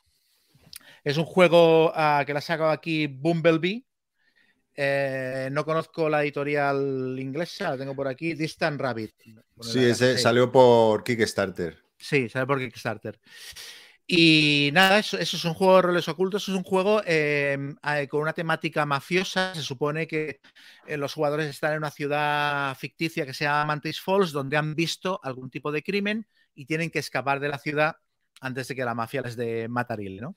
Entonces esto se representa con un tablero formado por cartas que forman tramos de calle y tienes que recorrer el tablero, por entrar por una punta y salir por la otra. Y cuando llegas a la, esquina superior del tablero, pues se supone que has salido de la ciudad y te has salvado. Y entonces cada hay como tres filas de cartas de calle, que están las de abajo son el ocaso, las de en medio creo que son la noche y las de arriba son la oscuridad. Y hay eventos y otras cosas del juego que están vinculados al tramo de calle en el que, en el que te encuentres. Eh, aparte de, esto, las cartas de calle tienen, tienen un semáforo, tienen tres casitas de colores verde, amarillo y rojo con un número dentro y hay otras cartas que están vinculadas. En plan, te haces tantos puntos de daño como el, como el círculo verde de tu carta y cosas así. Y luego los jugadores tienen un mazo de cartas de acción con el que juegan y hacen, sus, hacen sus, sus cositas. Entonces, básicamente, el juego es eso, es, es, irte moviendo por el track para salir por otra punta del tablero. Eh, tiene dos ideas que lo hacen particular. Una es lo de, lo de los roles ocultos. En el juego creo que hay tres, puede ser o testigo o asesino. Y en el juego hay tres cartas de, de testigo y una de asesino, creo que son. Entonces al principio de la partida se barajan, se reparte una a cada jugador y entonces los jugadores tienen un rol que no, que no pueden comunicar al otro. Entonces tú puedes ser o testigo o puedes ser asesino. Si los dos jugadores son, son testigos, ganan si se salvan los dos saliendo del tablero. Si uno es asesino y el otro testigo, pues el asesino gana mm, liquidando al otro jugador y el testigo gana eh, saliendo vivo. Eh, esa es una de las cosas que lo hacen, que lo hacen especial. Entonces ahí se genera un bluff em, entre, entre los dos jugadores que nunca estás seguro si el otro te va a ayudar o no y tal, ¿no? Y, el otro, la otra particularidad son las cartas de evento. Cada jugador en su turno roba una carta de evento de otro mazo, que son las cartas de evento, y las cartas de evento pueden ser o públicas o privadas. Si es blanca, es pública, si es negra, es privada. Entonces, si la carta de evento que robas es pública, la pones encima de la mesa y te plantea una dificultad que los dos jugadores tienen que ponerse de acuerdo para superarla. Y si no la superas, pues puede retrasarte o hacerte puntos de daño o tal. Y si la carta es secreta, es de color negro, el jugador que la ha robado se la queda y le explica al otro la película que quiera sobre cómo tienen que resolver la carta. Y luego la carta se resuelve, se resuelve jugando cartas de acción de tu mano y tal. Pero em, lo chulo de esta mecánica es que la carta no se revela ni siquiera después de haberse resuelto. O sea, el que tiene la carta no puede hacer trampas, no puede decirle que la carta hace cosas que no hace, pero le dice al otro el resultado que quiere. O sea, si por ejemplo la carta dice, si no superáis esta dificultad, os hacéis cuatro puntos de daño a repartir entre los dos como queráis. Tú le puedes decir al otro, hostia, qué mala suerte, esta carta te hace cuatro puntos de daño. ¿Sabes? Y, el otro se lo cree o no se lo cree. Se supone que si eres el asesino intentarás putear al otro y si los dos sois testigos, o si tú eres testigo, pues intentarás em, lidiar con la carta de manera más ecuánime para que ninguno de los dos jugadores muera y tal. Estas son las dos cosas que lo hacen, que lo hacen más especial. Entonces, ¿cómo se juega un turno de Mantis Falls? Básicamente, lo primero que decides es si te mueves o no, avanzas a la siguiente carta o no, luego robas una carta del mazo de evento, si es pública la revelas, si es secreta se la explicas al otro, dándole la información que quieras, y entonces los dos jugadores resuelven el evento. Y el evento lo resuelven jugando cartas de acción de su mano boca abajo en la mesa. Eh, las cartas de acción mm, te permiten desde avanzar casillas hasta hacer daño a los enemigos que te aparezcan, hasta ciclar más cartas, haciendo combo, etcétera. Y la guasa de las cartas de acción es que tú puedes, las cartas tienen un palo, tienen palos diversos. Hay un palo que se llama eh, asfalto, hay otro palo que se llama em, marina, hay otro palo que se llama lila. Entonces tú puedes jugar todas las cartas que quieras que sean del mismo palo. Y ahí es donde estableces las combos. Entonces tú le puedes decir al otro, yo voy a jugar una carta para hacerle daño al otro, pero al, enemigo, pero aguanta cuatro puntos y yo solo hago dos. A ver si tú puedes jugar otra carta que haga dos también, te combinas con el otro. Entonces los dos jugadores juegan cartas boca abajo, luego se revelan y se van resolviendo de una en una. Claro, tú no tienes por qué em, ser eh, decirle la verdad al otro. Tú puedes decirle que vas a jugar una carta que haga daño y luego cuando reveles tus cartas resulta que haces juegas una carta para curarte tú o para avanzar o para lo que sea. Pero eso supone que los dos jugadores colaborarán. Entonces, si no tienes cartas para jugar en tu mano en esta fase o no te interesa por lo que sea, tienes dos opciones más. Una es descartar de dos cartas para poder robar más cartas al final de turno. O bien hay un track de cuatro cartas en el tablero que no me acuerdo cómo se llama, Ah, que es como tomarte tu tiempo, em, energía conservada, un track de energía conservada. Puedes coger una carta de tu mano y ponerla en el track de energía conservada, que hay cuatro espacios. Entonces, mm, con eso también te quitas una carta de la mano para robar a final de turno. Entonces, se revelan las cartas, se mira si, si la carta de evento es resuelta o no, se hace lo que diga la carta, depende si la resuelto o no. Y entonces se acaba el turno. Y al final del turno, los dos jugadores vuelven a robar hasta tener siete cartas en la mano. Entonces, a la hora de robar, tú puedes robar cartas del mazo que están boca abajo, del mazo de acción, o puedes robar cartas del track de conservar energía que hayan quedado boca arriba. Entonces, si, por ejemplo, tú tienes una carta que no te hace combo y sabes que el otro tiene la otra carta necesaria, se la puedes dejar en ese track para que él la robe y tal. Y ese track además tiene otros dos efectos, que es que cuando está lleno, cuando están las cuatro cartas puestas, cualquiera de los dos jugadores puede descartarlas para bien o avanzar una casilla o curarse un punto de daño. Entonces, esto es una manera también de que las combos del juego entren más y de que los jugadores pues gestionen un poquito más eh, sus turnos. Aparte de esto, el otro, el otro elemento que tiene son los aliados. Hay otro mazo más que son de cartas de aliado, que los puedes ir pillando en algunos, por cartas que juegues tú y tal, en algunos casos eh, los pillarás de manera aleatoria y en otros casos puedes ir al mazo a buscar el aliado que quieras y todos los aliados tienen una habilidad especial eh, que se hace una vez, eh, por lo general, y luego lo descartas. Pero la, dificultad que plantean los aliados es que para poder activar la habilidad de un aliado tienes que tener un número X de copias de ese aliado. O sea, hay aliados que tienes que tener dos copias de la misma carta para activarlo. Hay otros que necesitas tener tres. No sé si hay alguno que te pida cuatro, pero bueno, el rollo de los aliados es que las vas acumulando hasta que tienes suficientes cartas de un aliado para activar eh, su habilidad. Y básicamente esto es el juego. Vas jugando el uno y el otro combinándose, hablando un poco de las cartas que van a jugar de, acción en su turno y tal, y avanzando por el track hasta que llegues arriba o uno de los dos mate al otro porque, porque es el asesino. Ah, entonces, em, yo tengo serios problemas con este juego en varios aspectos. Eh, el primero de ellos es que me parece, y no sé si es un problema de traducción o también estaba en la edición original del juego, el wording de las cartas es una mierda. O sea, las cartas tienen un textito en negrita arriba, que es una especie de resumen de lo que hace la carta, e inmediatamente debajo tiene un texto normal que te explica lo que hace la carta. Pero está tan mal redactado que a veces el texto en negrita se contradice con el de abajo. Entonces me hace mucha gracia porque a mí cuando me enseñaron a jugar a esto me dijeron, el texto en negrita no te lo leas, léete directamente el texto de abajo y es como una especie de sabiduría grupal que se ha ido transmitiendo y yo a todo el mundo que se lo he explicado les he dicho lo mismo y toda la gente que conozco que lo ha explicado dice lo mismo. Para el texto en negrita no le hagas ni puto caso. Porque no se entiende. me pasó la segunda partida que jugué eh, oye, no lo dije yo, me lo dijeron con quien lo jugué. o sea que sí se ha extendido la palabra. yo que, no lo he jugado, lo sabía que no hay que leer el texto en negrita. Bueno, para empezar hay una carta que es la carta de tradición que está mal, está mal traducida, tiene una errata. O sea, el texto en negrita y el texto de abajo te dicen lo contrario directamente. Pero luego hay cartas que en teoría están bien redactadas y que, y que son muy confusas si te lees los dos textos. Es un lío. Esto es un problema del juego. Luego el reglamento también deja que desear. No es el reglamento más claro que, he leído. Eh, y luego hay un tema. Eh, gráficamente, el juego eh, a mí me parece que tiene aspecto de proto. Parece un prototipo. Es un juego que es como si no estuviera acabado de diseñar del todo. Es un poco de baratillo. El look, sí, es verdad. Un, un tablerito de tela, 200 cartas, bolsas de tela para guardar todos los mazos, fundas. O sea, te dan el pack completo. Pero luego el juego no es demasiado bonito de aspecto y tiene aspecto eso como, como un prototipo, como si fuera un juego que lo estuvieran probando todavía. Y a nivel de reglas, porque lo que he dicho hasta ahora me parece todavía mm, de lo poco grave, a nivel de reglas para mí tiene dos problemas gordísimos. Uno es que depende mucho de, de las combos de cartas y las combos es muy difícil que entren. O sea, hay cartas, hay una carta, por ejemplo, que se llama La unión hace la fuerza y otra que se llama Trabajar en equipo, que hacen prácticamente lo mismo, que es que si los dos jugadores la juegan el mismo turno, eh, te cargas el problema que tengas delante. Pero claro, eh, yo puedo tener una de ellas y tú la otra y no hacer combo. Y, y hay, creo que de la, una, de la, una, hay tres en el mazo y hay cuatro de la otra. Entonces, si hacen un efecto casi que es idéntico, no podrían haber hecho un solo tipo de carta y meterse esos siete copias para que la combo entrara más. Y luego hay otro ejemplo que es todavía más grave, que es el de la pistola. O sea, el mazo de que son 150 cartas o así, tiene una carta de pistola y seis cartas de bala. Y la carta de pistola no hace nada si no tienes balas y las cartas de bala no hacen nada si no tienes pistola. Claro, con el track este de, de, recuperar energía se mitiga un poco porque le dejas ahí las balas al otro para que cuando tenga la pistola las recoja, pero yo me he pasado partidas enteras intentando combar cartas y que no hay puñetera manera. Entonces, un juego que depende tanto de las combos, que sea tan difícil que entren, es que hay muchos turnos que son paja, porque no puedes hacer nada con tu mano de cartas. Y es, es frustrante. Y con, los, y con los aliados pasa lo mismo. Los aliados puedes tener cuatro aliados cojonudos, pero no te viene la segunda carta o la tercera que necesitas para activar la habilidad y al final acaba la partida no has jugado ningún aliado. Esto me parece un problema.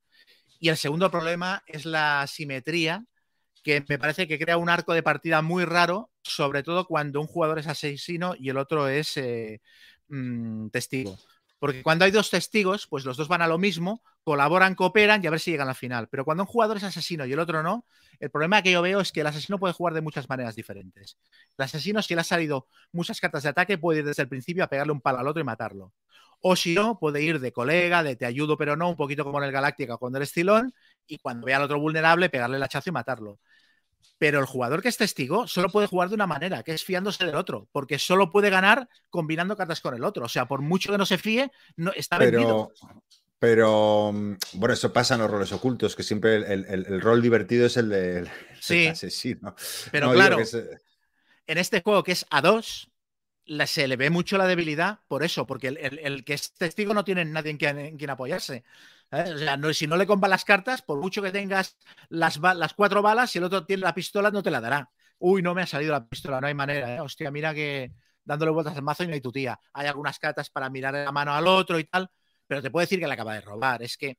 Entonces, me parece que hay una descompensación que acaba creando partidas muy extrañas en la cual tienes, el asesino tiene el control todo el rato y tiene la sensación que está aguantando la partida hasta encontrar el momento de matar al otro.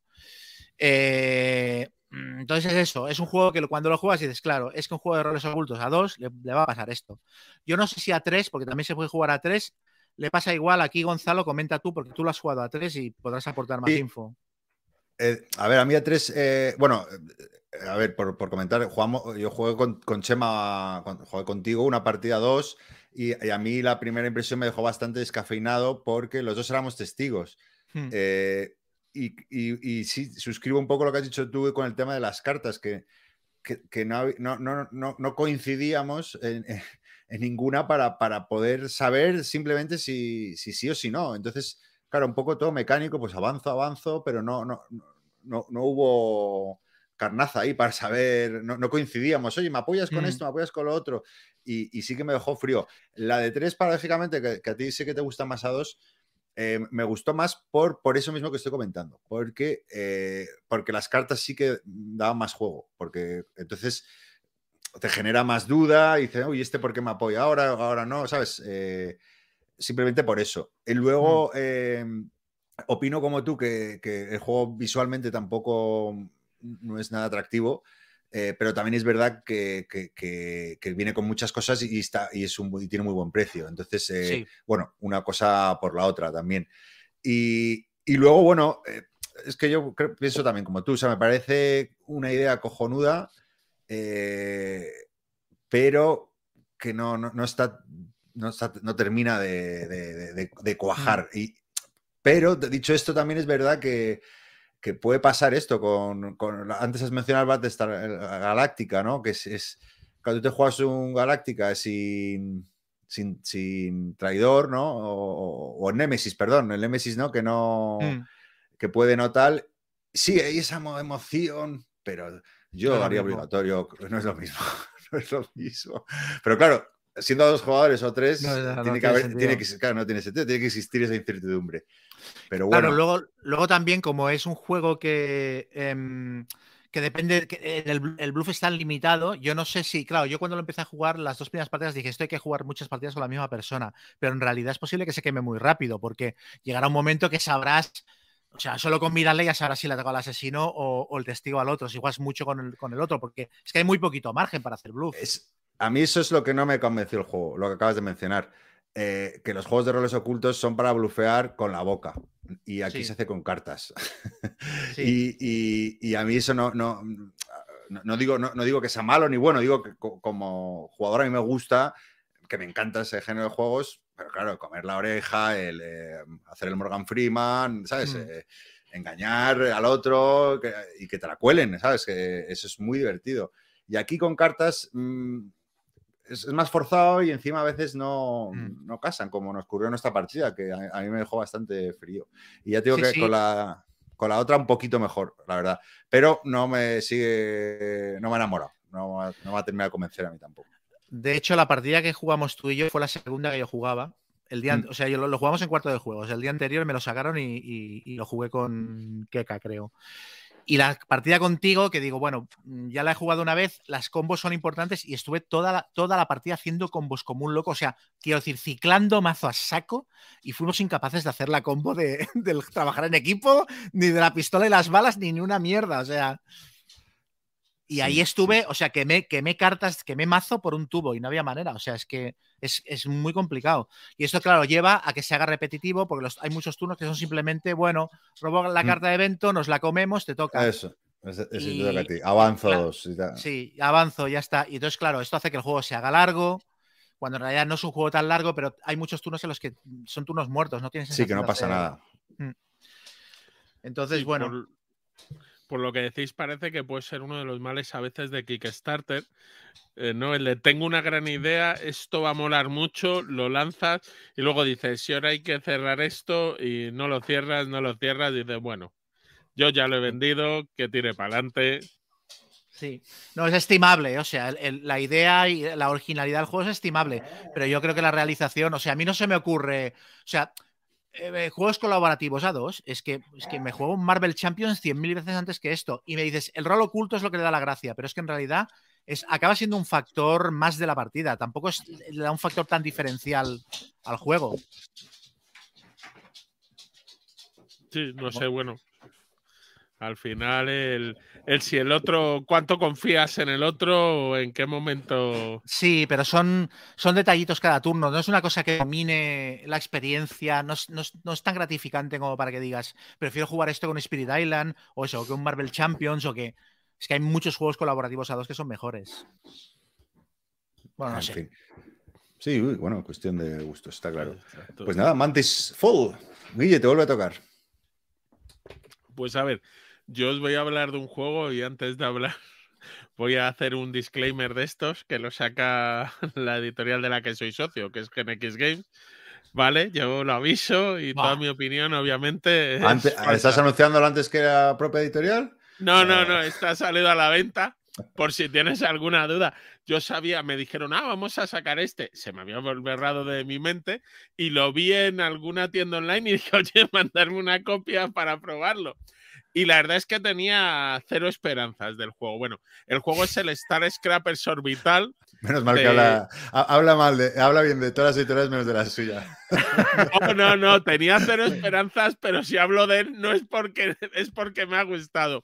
Y el diseñador es Jacob Frixelius, que es famoso por haber diseñado un juego que me gusta mucho, que es el Terraforming Mars. ¿Vale? Perdona, ¿y, cuál es el nombre del juego que se me no te digo? Star Scrappers Orbital. Voy a, pu- voy a buscar por Jacob Frixelius. Hostia, cuando has comentado antes en el grupo de WhatsApp que ibas a reseñarlo, pensaba que eran tres juegos distintos. Star, Pues no. Scrappers y Orbital, digo. Yo también, yo también he pensado que era uno de Scrappers Orbital. Digo, ah, pues no los conozco, qué juego más. Yo me ha pasado igual, digo, no conozco ninguno de los tres.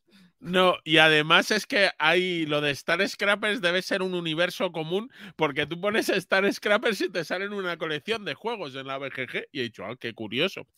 Eh, así que sí, debe ser un mundo de la, de la editorial Exi Studio o algo así.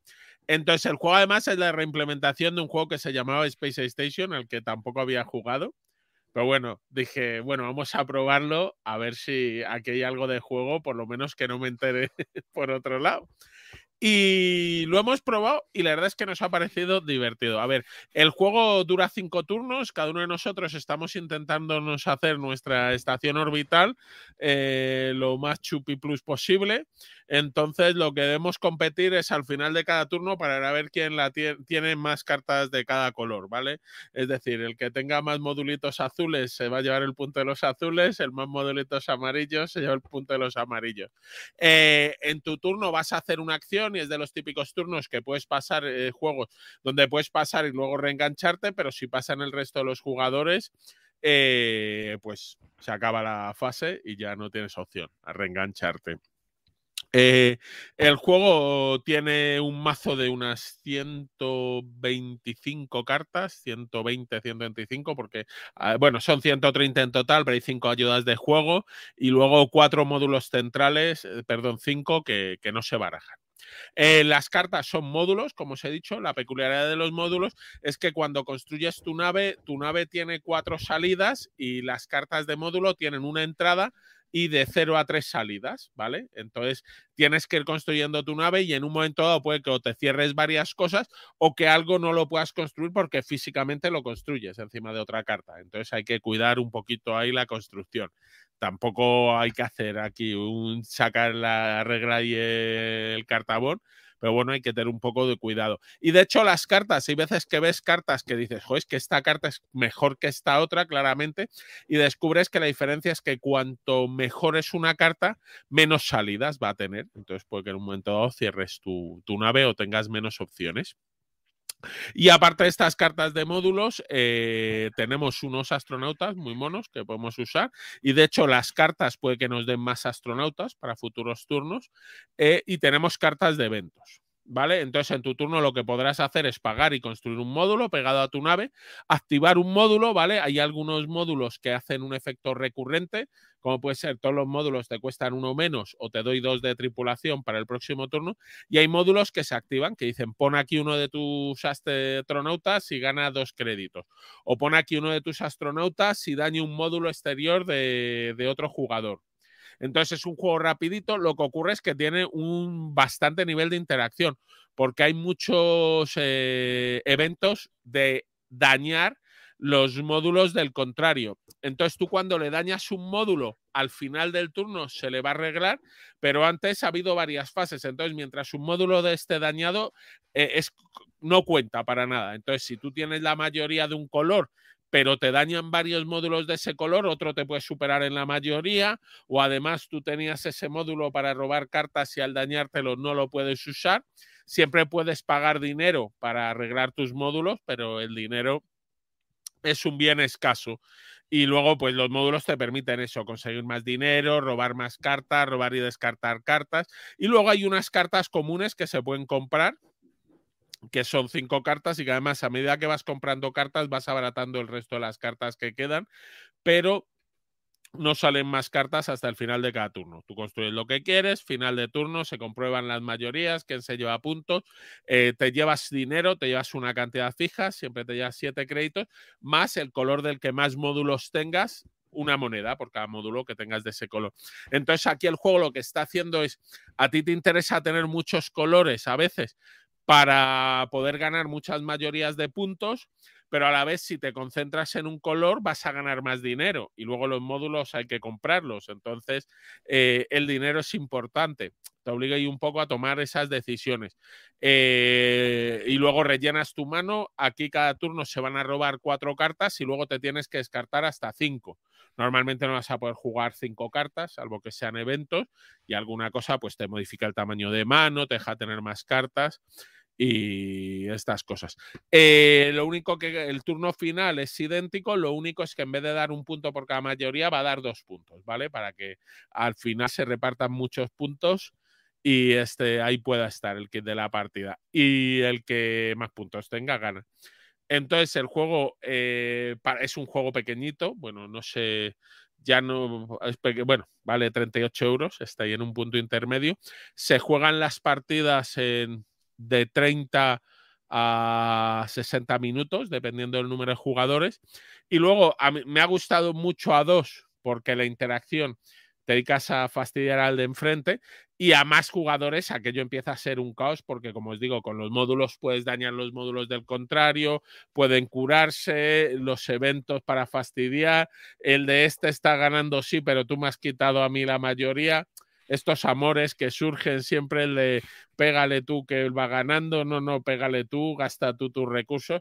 Bueno, pues salen estas un poco eh, tradiciones, conversaciones, pero la ventaja es que es relativamente rápido, no te pasas nueve horas ahí decidiendo estas cosas.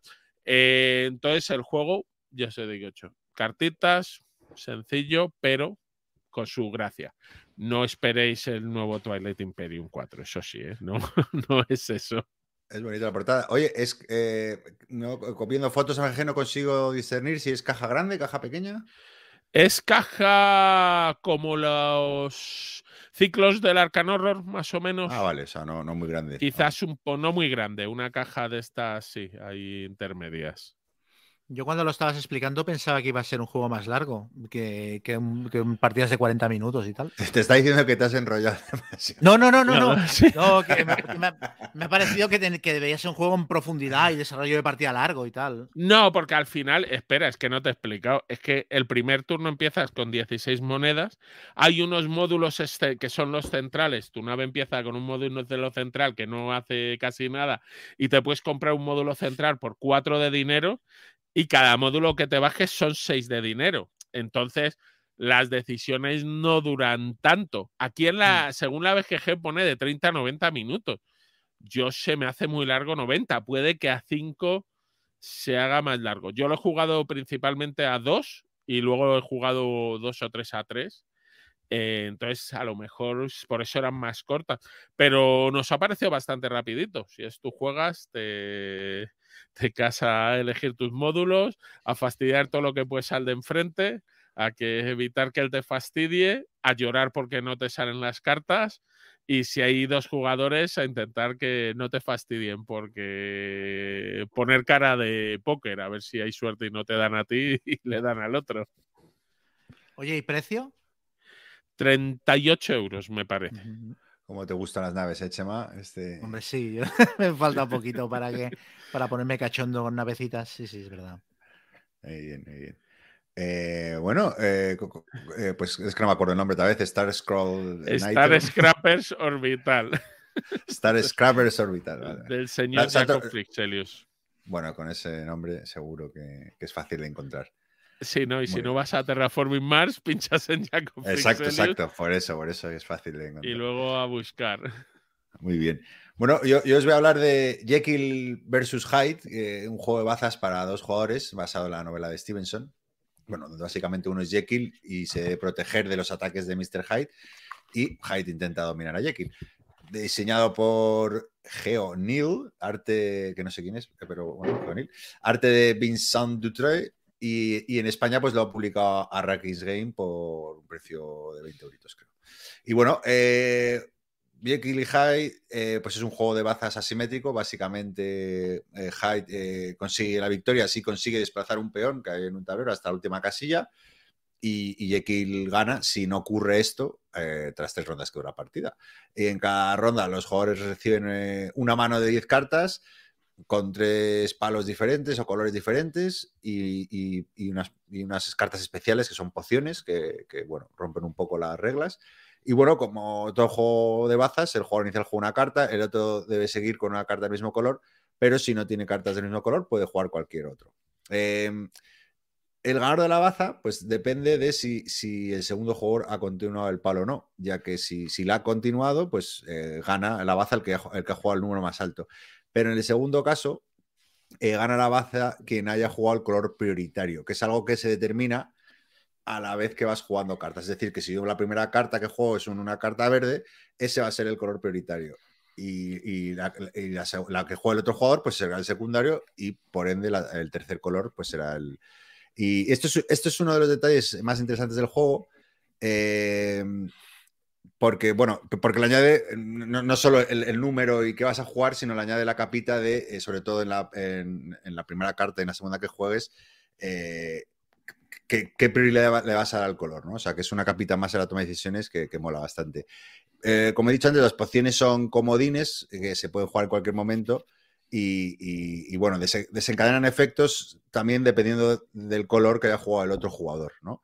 Y bueno, al final de las 10 bazas, eh, son tres rondas, he dicho, pues eh, cada ronda 10 bazas, el peón progresa por el track eh, tantas casillas como la diferencia de bazas ganadas por ambos jugadores, independientemente de quién las gane. y aquí este es el, giro ¿no? interesante del juego, que, me parece una pequeña genialidad, ¿no? que, aquí no, importa quién gana más bazas, sino la diferencia entre ambos, ¿no? Eh, porque es lo que se va a mover eh, eh, el peón hacia height. No importa quién las ha ganado, que se va a mover ahí. ¿Y esto en qué se traduce esto? Pues que, que ¿no? va a querer que uno de los dos gane todas las bazas posibles, ya sea él o el otro. O sea, puede jugar a ganar o puede jugar a perder. Y, y Jekyll al revés busca un equilibrio, ¿no? Que si, si entonces tú de repente vas lanzado ganando bazas y dices, hostia, que no, si, y eres Jekyll, dices, esto no me interesa, ahora tengo que perder, ¿vale? Para que no, no avance el peón. Y mm, Luego, em, bueno, eh, como, todo juego de bazas, eh, pues también te puede tocar una mano Destroyer, ¿no? Pero aquí se mitiga un poco porque en el reparto, en cada ronda, de eh, los jugadores, ¿no? Pues tienes, estás obligado a intercambiar con el otro jugador tantas cartas con el número de rondas. En la primera ronda tienes que intercambiar una, en la segunda dos y así, ¿vale? Y además, si te tocan dos pociones, ¿no? Que, son un poco como, como las cartas comodín, eh, estás obligado a, que una de las que intercambies sea, una de la poción.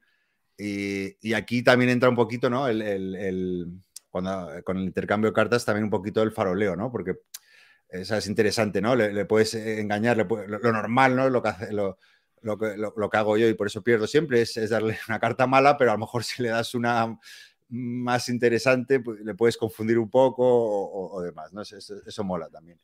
Eh, también que no, se juegan todas las cartas del mazo, eh, entonces mm, eh, Guille no lo podría calcular todo. siempre hay lugar a la, incertidumbre, ¿no? Que bueno, que le, añade esa, chispita de mierda. ¿Qué carta le quedará o no? Y, tal. y nada, un juego de 15 minutos con estos giritos que os he comentado, ¿no? Lo, de, lo del cómo se mueve el peón, que es quien gane según la diferencia de bazas entre uno u otro. Eh, lo de la prioridad del color, que también le da, le da bastante gracia. Y mira, si antes Chema mencionabas ¿no? lo de juegos para dos de bazas, mm. que a lo mejor no es su número natural, este es un juego de bazas para dos competitivo, ¿no? que también viene a la cabeza el Claim, ¿no? que también es un buen juego de, bazas. Pues este es otro buen juego de, de esto. A mí que me gusta mucho esta mecánica. Eh, pues este, este, es un muy buen juego. Eh, tiene su tensión, es asimétrico, o sea, cada uno tiene que, buscar una cosa diferente y, dentro de una mecánica hipermanida, que es lo que me fascina, siempre consigue darle un twist. y nada, está muy bien, es un juego muy apañado. Para gente que le guste juegos pequeñitos de para dos, pues está muy apañado. ¿Se puede jugar por equipos también? O solo para había no o lo confundo con otro con otro Jekyll y Hyde o con otro Jekyll y Hyde eh, no no este es exclusivamente para dos que yo sepa vamos ahora me, vale, pero, es que, es que hay otro hay otro juego que se llama Jekyll y Hyde también de cartas Ah, ya sé cuál dices tú, sí. Pero, el que eh, la, sacó, la, editorial del demonio en la botella lo sacó. Sí, sí, sí. Sí, yo se lo he jugado también. Eh, ese juega en equipos, efectivamente. Vale, vale, pues entonces los mezclaba yo. Sí, ese juego en equipos también es un juego interesante ese. Es curiosete. ¿Cuántos espacios tiene el marcador de height? Eh, uf, una pregunta. Mira, mira, ya está calculando. Yo no, me acuerdo, no sé, 10, 14, no, no me acuerdo. Deja de mirarlo a ver si lo encuentro. A ver, por, por curiosidad. Para y luego el arte de las cartas, como mínimo, es súper chulo, ¿eh? las ilustraciones de las cartas tienen un rollo como creepy, la revista creepy o dossier negro y tal, que me parece muy guapo. Y luego tiene, tiene un peón que también mola mucho. Un peón así como de metal, bastante currado. Sí, sí, es, es, es, muy buen producto. A mí esto es, bueno, es que este, este tipo de juegos me, me gusta mucho. Y la verdad que está muy bien. Me ha gustado. Y las pociones que has mencionado, que había unas cartas de pociones que rompían las reglas, ¿cómo funcionan? Eso funciona. Eh, es que el juego aquí, una de las características es que cuando yo juego una carta de un color verde. Eh, Tienes que eh, claro, tengo que asistir, pero la historia es que ese color verde queda fijado como, como color prioritario. Dices, ¿esto qué es? Pues que si no se decide por el número, se va a decidir por el color de la esta. Entonces las pociones juegan con... O sea, hay, hay, diferente tipo y juegan un poco con, con las prioridades. O sea, te rompen un poco las reglas y demás. Y eso es, Jekyll versus Hyde. Yo estaba a punto de comprármelo varias veces y me parece que has decantado ya la balanza del todo. Sí, está a ver, y luego que es un jueguito barato y tal, sabes que, que molan, mucho. Mm. Este claim y por supuesto Nutrias ganadoras, eh, los juegos de baza. Entre claim y este, eh, ¿cuál te parece? Mm, y quizás el. Eh, a ver, ahora el claim lo he jugado bastante. Bueno, he jugado solo el 1 y el 2, ¿vale? No, no, no he mm. continuado más allá. Pero eh, a lo mejor este sí que. O sea, el claim a lo mejor sí que tiene un poquito más de rejugabilidad en el sentido de que puedes mezclar las razas, ¿no? Eh, claro, tienes.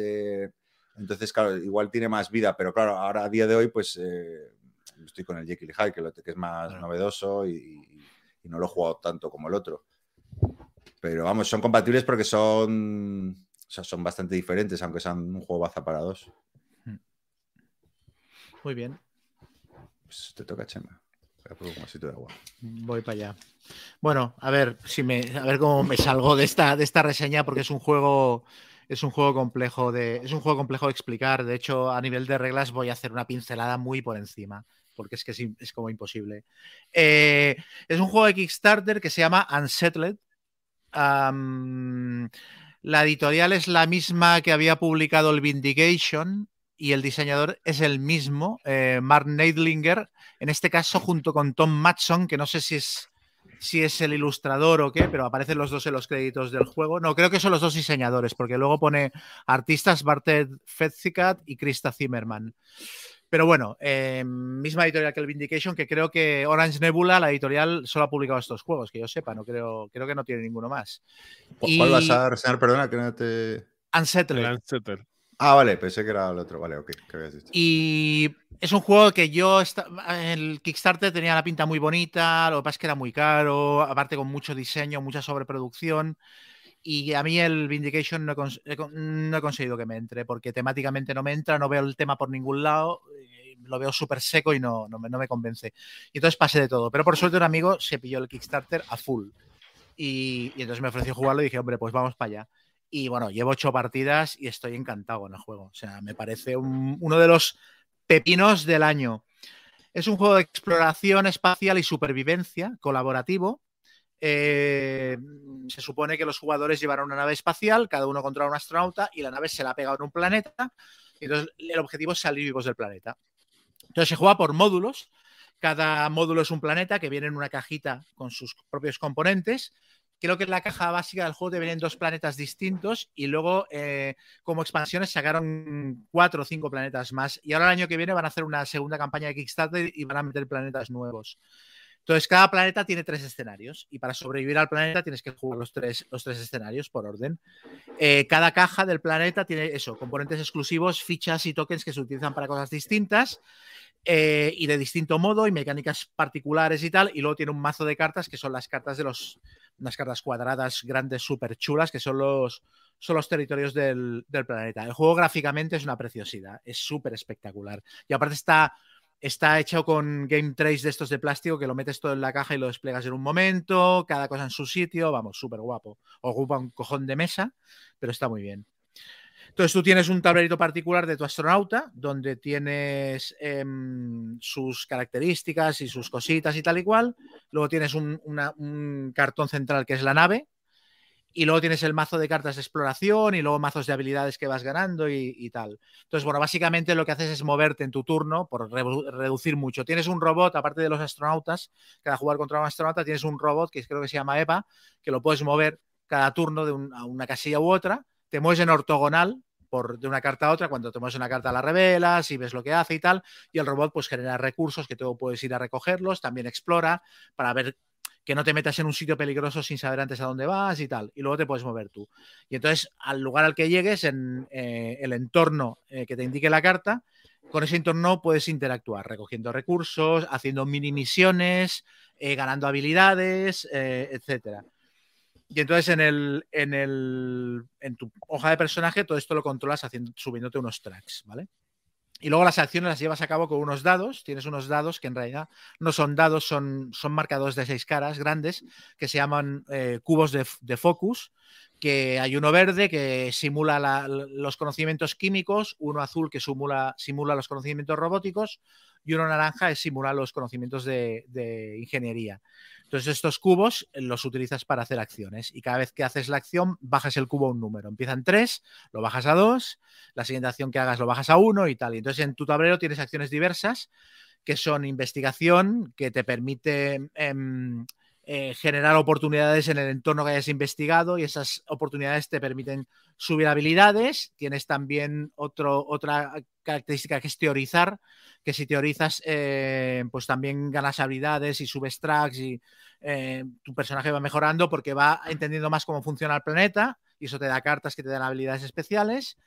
Luego tienes otra acción que es atravesar, que te permite moverte una segunda vez durante el turno. Luego tienes otra acción que es apoyar al compañero para que le baje, el, recupere moral o baje puntos de estrés y tal, porque el estrés son unas cartas que te tapan acciones y tal recuperarse y descansar, que ahí cuando tienes un dado muy agotado lo colocas allí y le sube un punto, le sube varios, puntos, depende de la acción, para recuperarlo. Entonces vas gestionando los dados, haciendo acciones con ellos, siempre tienes que dejar un dado en descanso y con los otros hacer acciones y con eso te vas gestionando, generar recursos, interaccionar con el entorno y tal. Eh, y básicamente el juego es un puzzle, o sea, cada, cada escenario te plantea, te plantea una, una misión que aparte van variando a medida que vas... Eh, como resolviendo misiones, vas girando cartas nuevas que te dicen, ahora lo que tienes que hacer es esto, ahora lo que tienes que hacer es esto. Y todas están encadenadas. O sea, por ejemplo, recuerdo un planeta desértico en el que una de las misiones que teníamos que hacer era generar energía de una punta a otra del planeta para conseguir eh, poner en marcha una maquinaria y que la nave volviera a funcionar. Entonces, eh, tienes que moverte por todo el planeta, descubriendo sitios diferentes para anclar la, eh, la, maquinaria que tienes que conectar. Entonces, cada jugador hace una misión y se van combinando en plan, pues yo me voy a explorar para encontrar el lugar donde tenemos que poner la máquina esta. Pues yo, mientras tanto, voy a conseguir los recursos que nos harán falta para activarla. Y voy a mirar al robot para allá para que investigue y tal. Entonces, es, es hacer un puzzle. Eh, a mí me recuerda mucho al Arkham Horror de cartas, al Living Card Game. El rollo este de yo entro aquí, juego esta carta, tú ves aquí, juegas esto, el timing es súper importante porque aparte hay un, hay un track de tiempo que va bajando y que el tiempo es un recurso más y el tiempo es lo que te hará perder la partida si te cuelgas mucho. Entonces, tampoco puedes chetar a tu personaje en plan, ah, pues voy a investigar y coger recursos para ganar muchas habilidades porque todo esto gasta tiempo. Entonces, es chulo porque mmm, el conocimiento que quieras del planeta, las habilidades que ganas, tienen que estar muy bien medidas para que te ayuden a cumplir la misión porque el tiempo es eso, es un recurso que se agota muy rápido. Y, está, y también me recuerda al, al Arkham Horror en el rollo de que parece mentira que con unas reglas base unificadas, simplemente cambiando el planeta o, el, o la temática de la misión dentro del planeta, el juego varíe tanto. O sea, simplemente poniendo unos tokens aquí, girando una carta y no sé qué, y desplegando las cartas del planeta de manera diferente, tienes la sensación de estar jugando una misión completamente distinta. Y aparte es eso, con los mismos componentes. Y depende, cada planeta es como temático. O sea, yo los planetas que he jugado, hay uno en el que hay unas esporas que generan alucinaciones en los personajes. Entonces esto te afecta a las acciones que puedes hacer.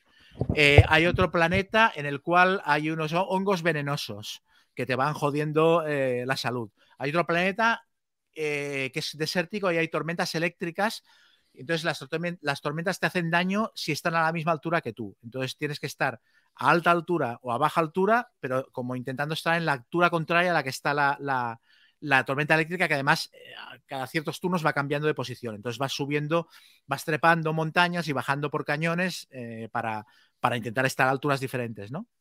O sea, mmm, cada escenario es completamente, completamente distinto y es súper ocurrente. Y la, los puzzles son muy chulos y aparte es, eh, En realidad podría ser, podría ser un juego muy abstracto, pero temáticamente funciona muy bien. Te ves en el planeta, las ilustraciones son de las cartas, que son muy grandes las cartas, son cartas cuadradas enormes, son súper chulas.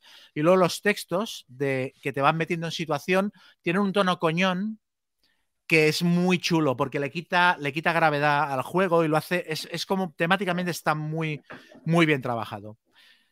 Eh, cosas así em, negativas, pues em, solo tengo una que decir, en realidad, que es que tiene, según con que lo juegues, puede tener un efecto líder loquísimo.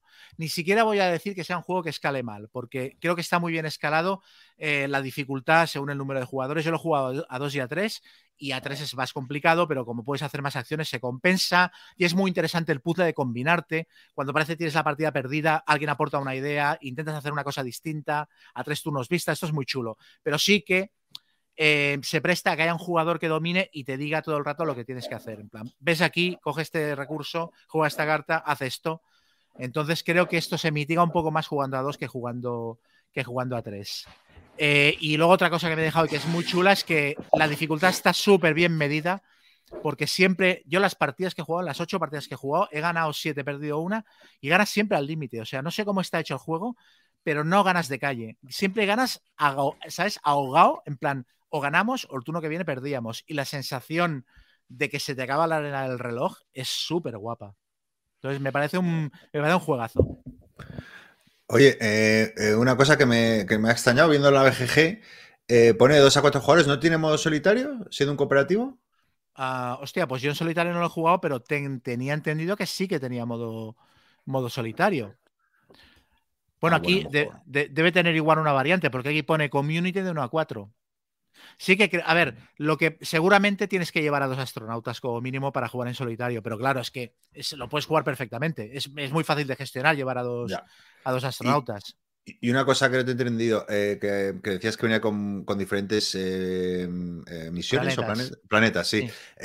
¿Una vez que juegas un planeta se acaba el juego o, no tiene por qué? No, no, tiene el punto este de que es una tripulación de una nave que se va estampando con cada planeta que se encuentra. Entonces, la situación siempre es la misma. La nave se ha pegado una hostia y tienes que salir del planeta, para lo cual has de resolver los tres escenarios. Entonces, cada planeta te plantea una situación diferente.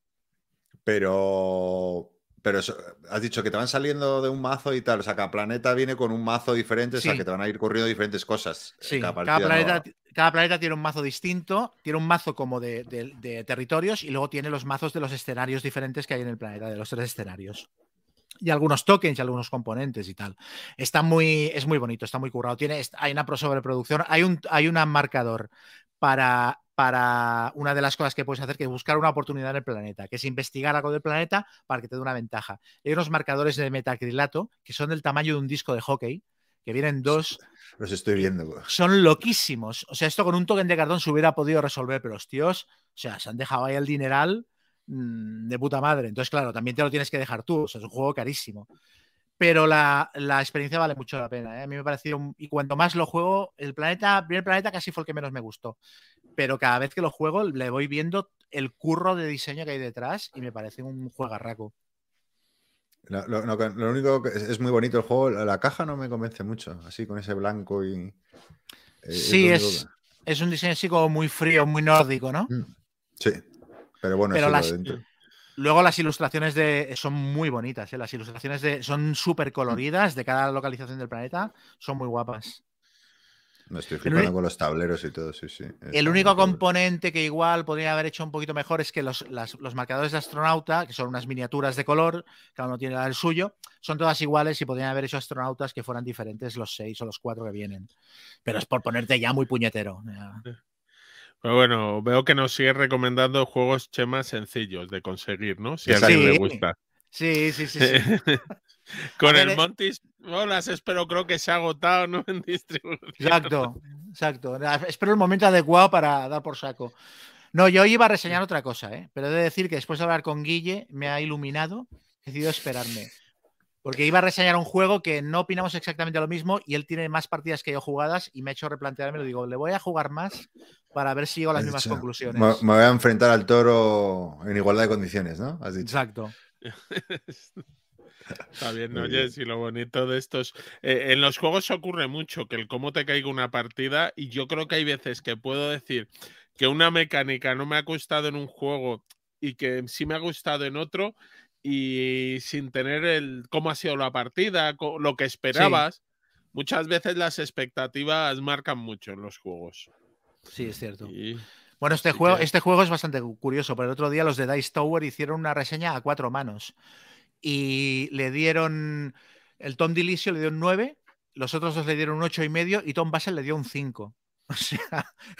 O sea, la diversidad de opiniones es brutal. Entonces, es posible que sea muy grupo dependiente. Yo las, las, primeras dos partidas he de decir que no las tenía todas conmigo, porque me parecía un poco simple, pero luego a medida que va evolucionando y cada escenario es más elaborado, o sea, ves que es un encaje de bolillos tremendo y la sensación de hacer un puzzle complejo que, que, lo tienes que hacer a varios turnos vista, combinando diferentes componentes y materiales y cartas combinadas y tal, es muy chulo. O sea, desentrañar aquello es muy guapo.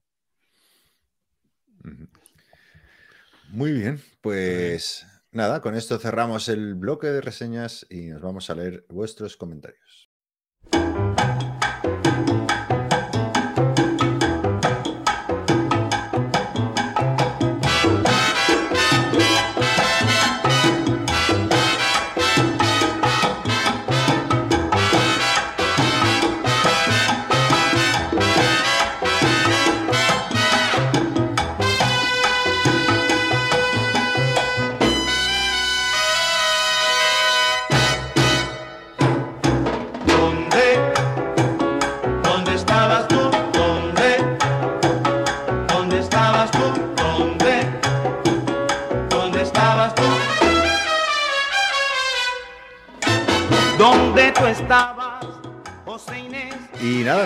Empieza Chequi Español hablando de los Kickstarter y bueno, un poco el desengaño que tiene con, el, con el tema. Y, bueno, que, y hablamos también en, hace dos programas ¿no? del Flying Frog Productions, que van muy lentos con las expansiones y demás. Y, bueno, que se cumple el décimo aniversario de Fortune and Glory y que, no cree que. O, hay alguna noticia al respecto. Chema, tú que, Ni idea, no.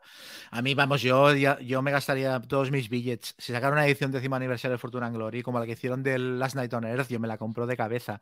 Pero dudo, ya creo que lo, comentamos en el último programa. Es un juego que ahora mismo, o sea, el formato en el que lo editaron, yo no sé si Flying Frog podría sostener el coste de la producción de ese juego. Entonces tendrían que cambiarlo y ahí ya no sé si perdería gracia o no sé. Pero no sé, yo creo que porque al final el juego, yo me acuerdo mucho el que venía el famoso y trae 100 fichas de plástico y 60 eran monedas o 70 eran monedas de plástico, que era donde... Entonces yo creo que doblando, plegando de otra manera el tablero, se puede meter en una caja de estas más altas que el Catán. Entonces, ahora, lo que ocurre es que está muy con sus Shadows o Bristol, los de Flying Frog, pero... Sí.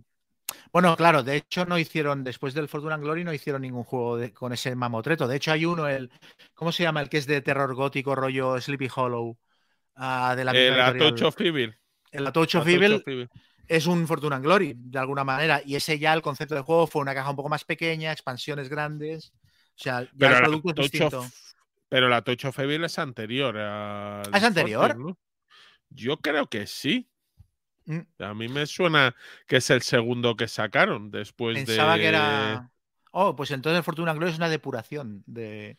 En todo caso, creo que el, el, Touch of Evil como, como gama de producto tiene más lógica que la del Fortuna Glory. O sea, mm. el tamaño de las cajas, las expansiones para sostenerlo funcionando, creo que es más, es más lógico que no el mamotreto de la caja del Fortuna Glory y luego sacarle dos mini expansiones, una cada dos años. Sí, bueno, pero Fortune and Glory yo creo que ellos querían sacar su juego descomunal, era en los últimos años de este tipo, lo sacaron, pero luego eso, se lanzaron por el por, el Shadows of Bristol y este se los medio comió. Así que... Bueno, luego Barfione nos comenta que, eh, que ya va siendo hora de marcaros una entrevista y ya, ya tienes tu entrevista. Pero claro, él nos dice que, se, tatuaría el nombre del podcast si fuera de Reiner Nietzsche. Eh, con lo cual, voy a hacer todo lo posible para entrevistar a Reiner y luego pediremos documento fotográfico, ¿no? Documento fotográfico, no hay más ilusión que ver un tatuaje. que rico. ya tú eliges la, donde quieras ver. Eh, luego Fermey, que, que bueno, que eh, hablamos del Shipwreck Arcana, otro juego difícil de conseguir, pero bueno, que hay un print and play en, la web, pues mira, por si alguien lo, lo quiere eh, y demás. Y que bueno, que, que cuando estamos los cuatro juntos se nos nota más animados. Eh, es lo que hay, es lo que hay, sí, es así. Yo Eh, nos, nos ha vuelto a traicionar hoy. Nos ha vuelto tradicional, sí, sí. Luego un anónimo eh, dice que Chema que sin las expansiones el Branch and Cloud eh, el juego está capado. Ah, no el- sé, Y el El- Spirit Island. el Spirit Ah, el Island. Island. Chanclao. porque dice que da utilidad a los símbolos que sean los mapas. Hmm. Eh, sí, bueno, no sé si, si- si es así, ¿no? Luego, pa- a ver, Guille, ¿qué opinas? Que, que no está acabado. Que el Spirit Island sin la expansión es muy buen juego. Lo otro le da rejugabilidad, le da nuevas mecánicas, pero, pero que el Spirit Island tiene muchas partidas con el solo el básico. Esta, esta semana ha salido una polémica en, en Twitter también con el Spirit Island, porque de repente ha empezado a salir gente que Así dice que la, ratas, ¿no? que la edición española está llena de ratas a saco, y es llamativo que, no, que hasta ahora nadie hubiera dicho nada al respecto. Mm, No sé, sí, sí. A lo mejor todos lo, habéis estado jugando mal. y por eso os gusta. Yo lo tengo en inglés, o sea, yo no. Yo también. Sí, sí. Eh, luego Brara, eh, bueno, que, que vidilla en la sintonía del mambo. Y luego que nunca hemos comentado el, el sistema de héroes, eh, del Hero- Heroes of Normandy, el Shadows of Over Norma- Normandy, eh, etcétera, de la editorial Edil Pick, que bueno, que, tiene una producción muy chula y si hemos probado alguno. Yo no he probado ninguno y siempre lo tenido en el radar, pero he leído cosas contradictorias y nunca me he lanzado, pero vamos, sí que me gustaría probarlos. Yo he jugado el Heroes of Normandy, lo he jugado, do- le hice dos o tres partidas en su momento. Muy chulo, es, es chulo. Y aparte es chulo porque es más wargame de lo que parece a primera vista. Ya cuando ves las, las casillas cuadradas dices, uy, pero no, no. Eh, tiene, tiene, tiene chicha. De hecho, quizás tiene demasiada chicha y, poco humor para lo que es.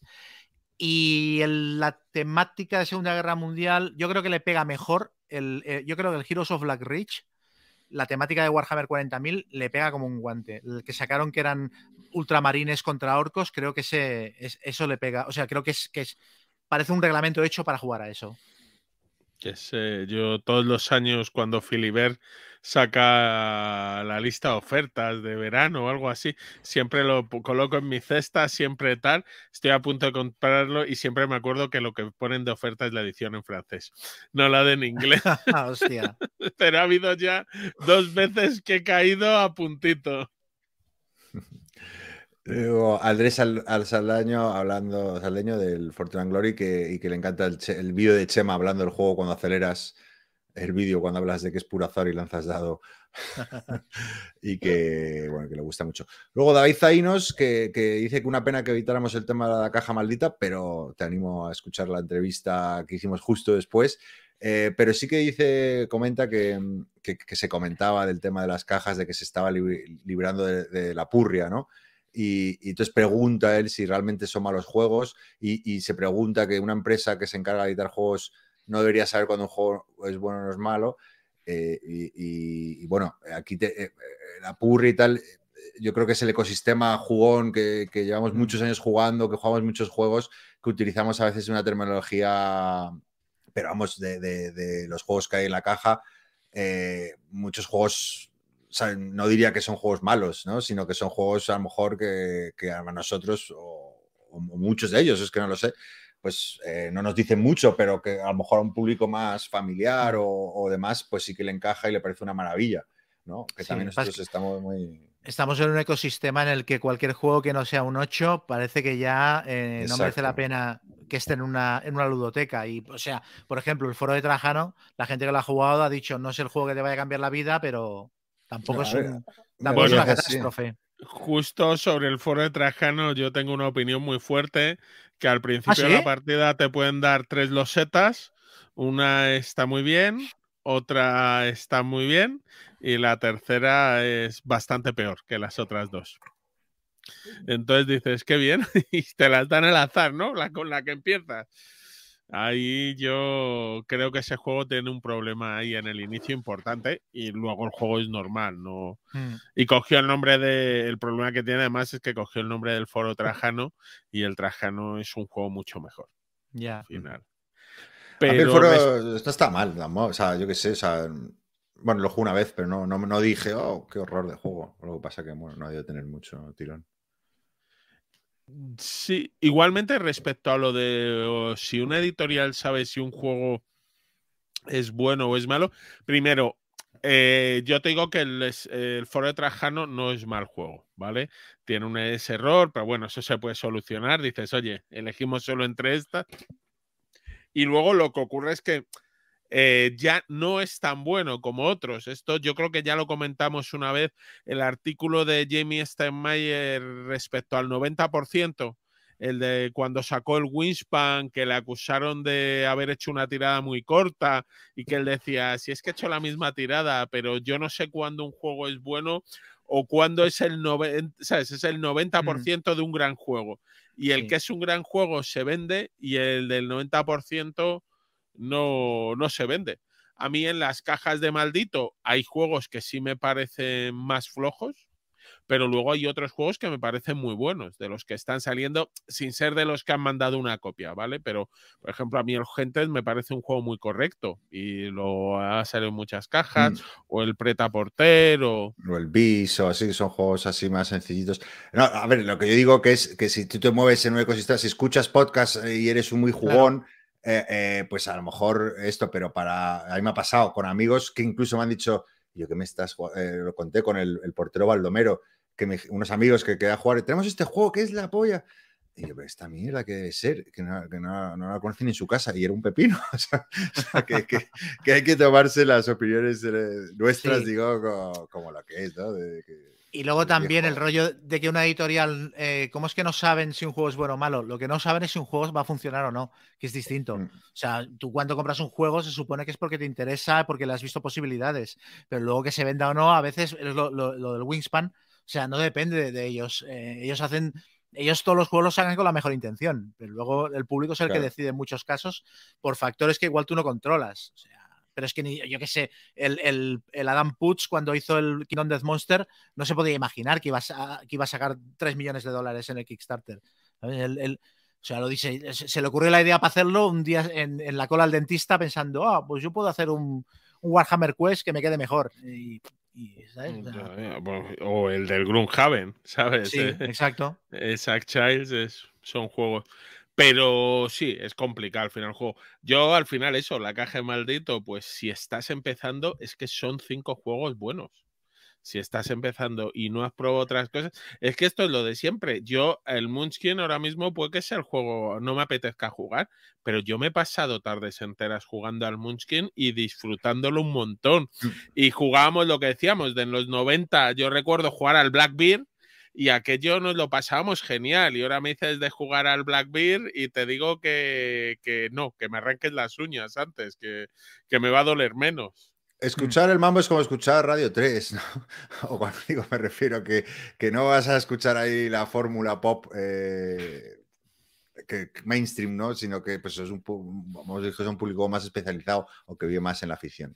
Pero vamos, dicho eso, eh, quién sabe, puede escucharnos cualquier tipo de gente. No tiene por qué tener muchos años de la afición. Bueno, luego Richie Rivers, eh, que nos lleva escuchando todos los programas eh, y que es su primer comentario sobre el eclipse, dice que, bueno, que le, gusta mucho, que la parte de gestión de euro y de control y que y luego el azar loco y caos de, de, ¿no? de la parte del tablero central. Lo que sí que le chirría es eh, que dice que cuando alguien va un poco, parece que va más, ¿no? va más chetado, que va mejor, que todos van a por él. Y, amigo, eso es así, sí, ¿no? Mm. Y que... Y, ah, y luego que eso, eso sí que me chirría a mí también, eh, lo, lo de la tecnología de pasar por las hemisferas, el que no te puedas mover en libertad, que le chirría siendo el espacio porque no te vas a poder mover por donde quieras. Que, que sí que a mí me pasó en concreto, que luego me quedé un poco blocking de que no, que no puedas... Sí sé que hay, y me preguntas si en la segunda edición se soluciona. No lo sé, yo sí que en la segunda edición sé que hay, ¿no? Hay unas losetas nuevas que, que, que si las, que si las pones en juego, eh, tú, pues te permiten moverte en- con otra similar, ¿no? Con otra que Mm. tenga eh, el...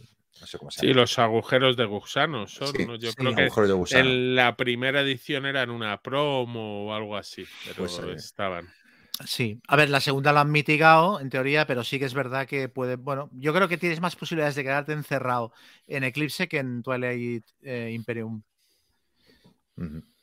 Y luego, bueno, que nos manda un saludo, eh, eh, claro, luego ya he atado cabos porque al principio, claro, los nombres así, un saludo dice al, influencer más humilde, que, porque iba, iba, Richie tenía a trabajar en una, en una tienda y yo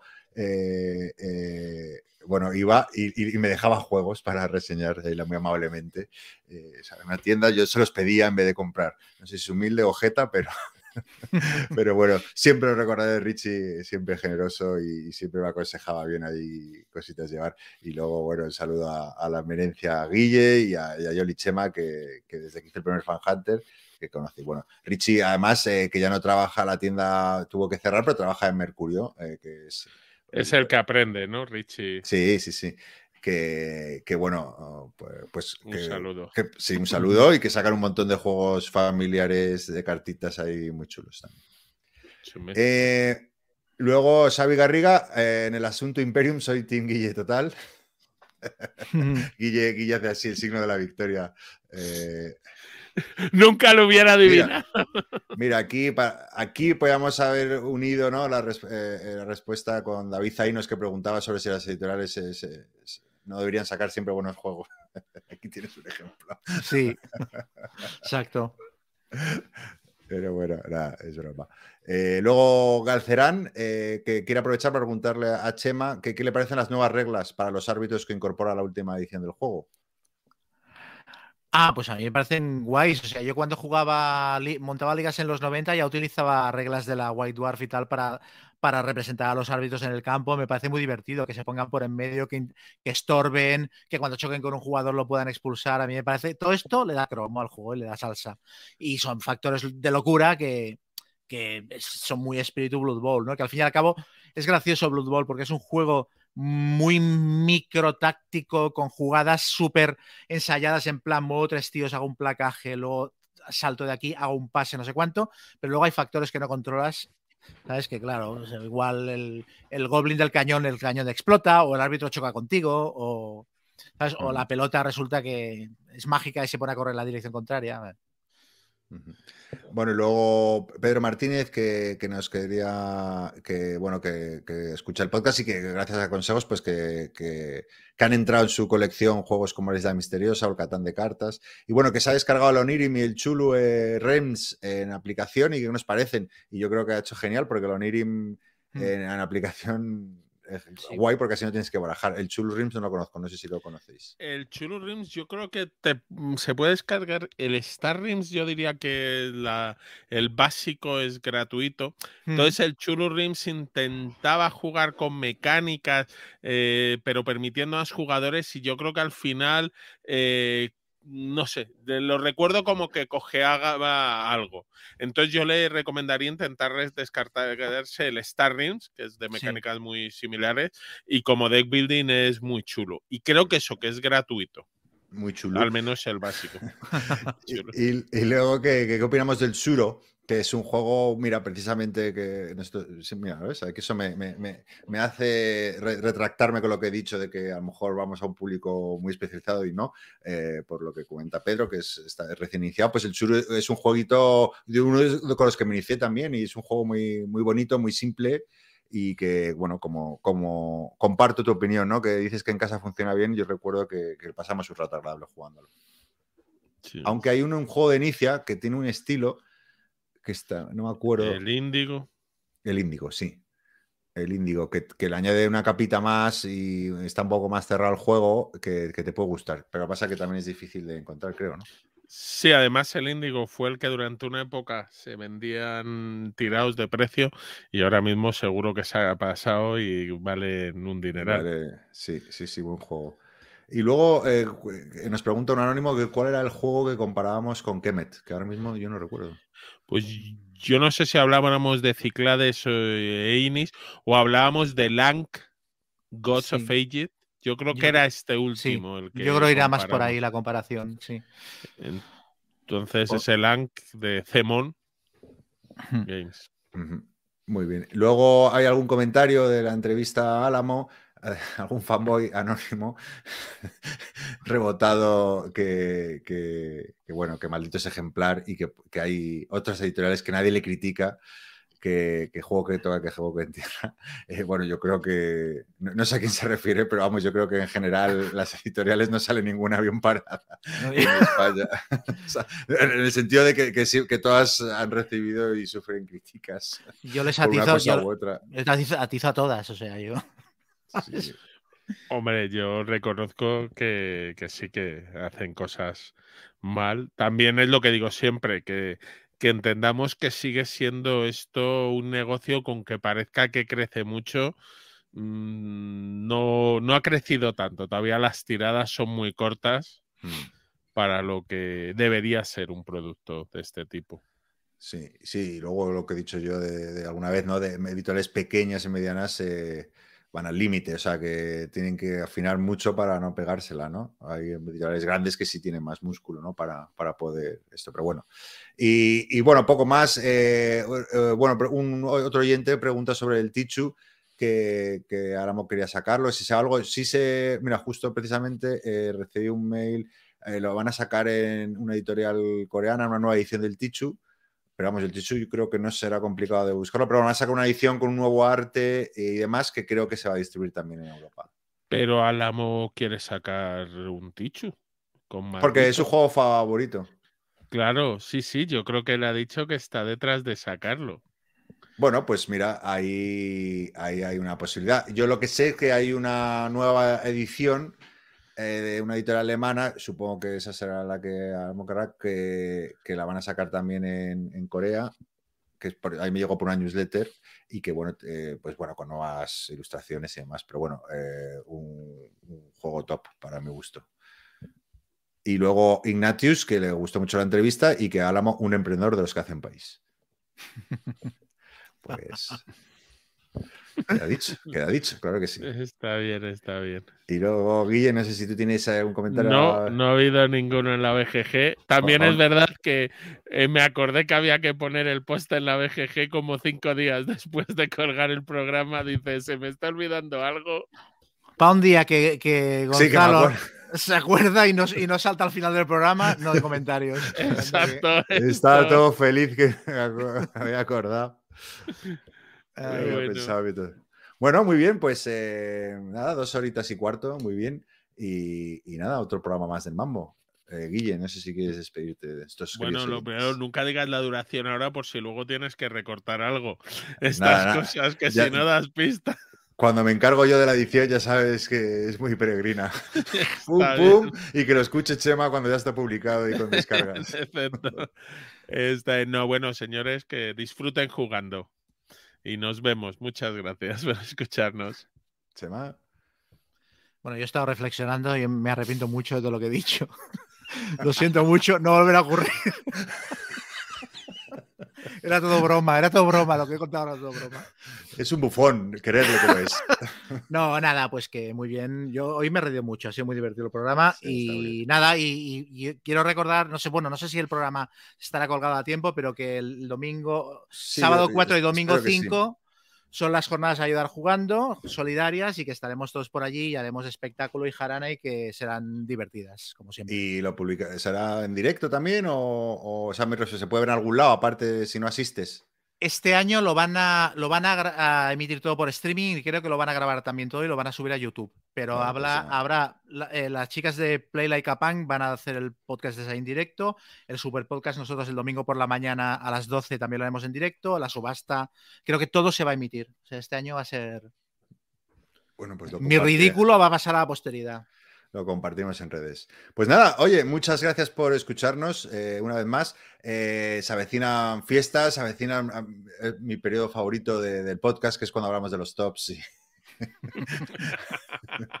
Pero aún queda, aún queda para eso. esperemos, entre medias yo creo que podemos grabar algún programita. Sí. Sí, sí. Y nada, gracias por escucharnos y nos vemos en el siguiente programa de Qué rico el mambo. Hasta la siguiente. Adiós. Adiós a la finalidad.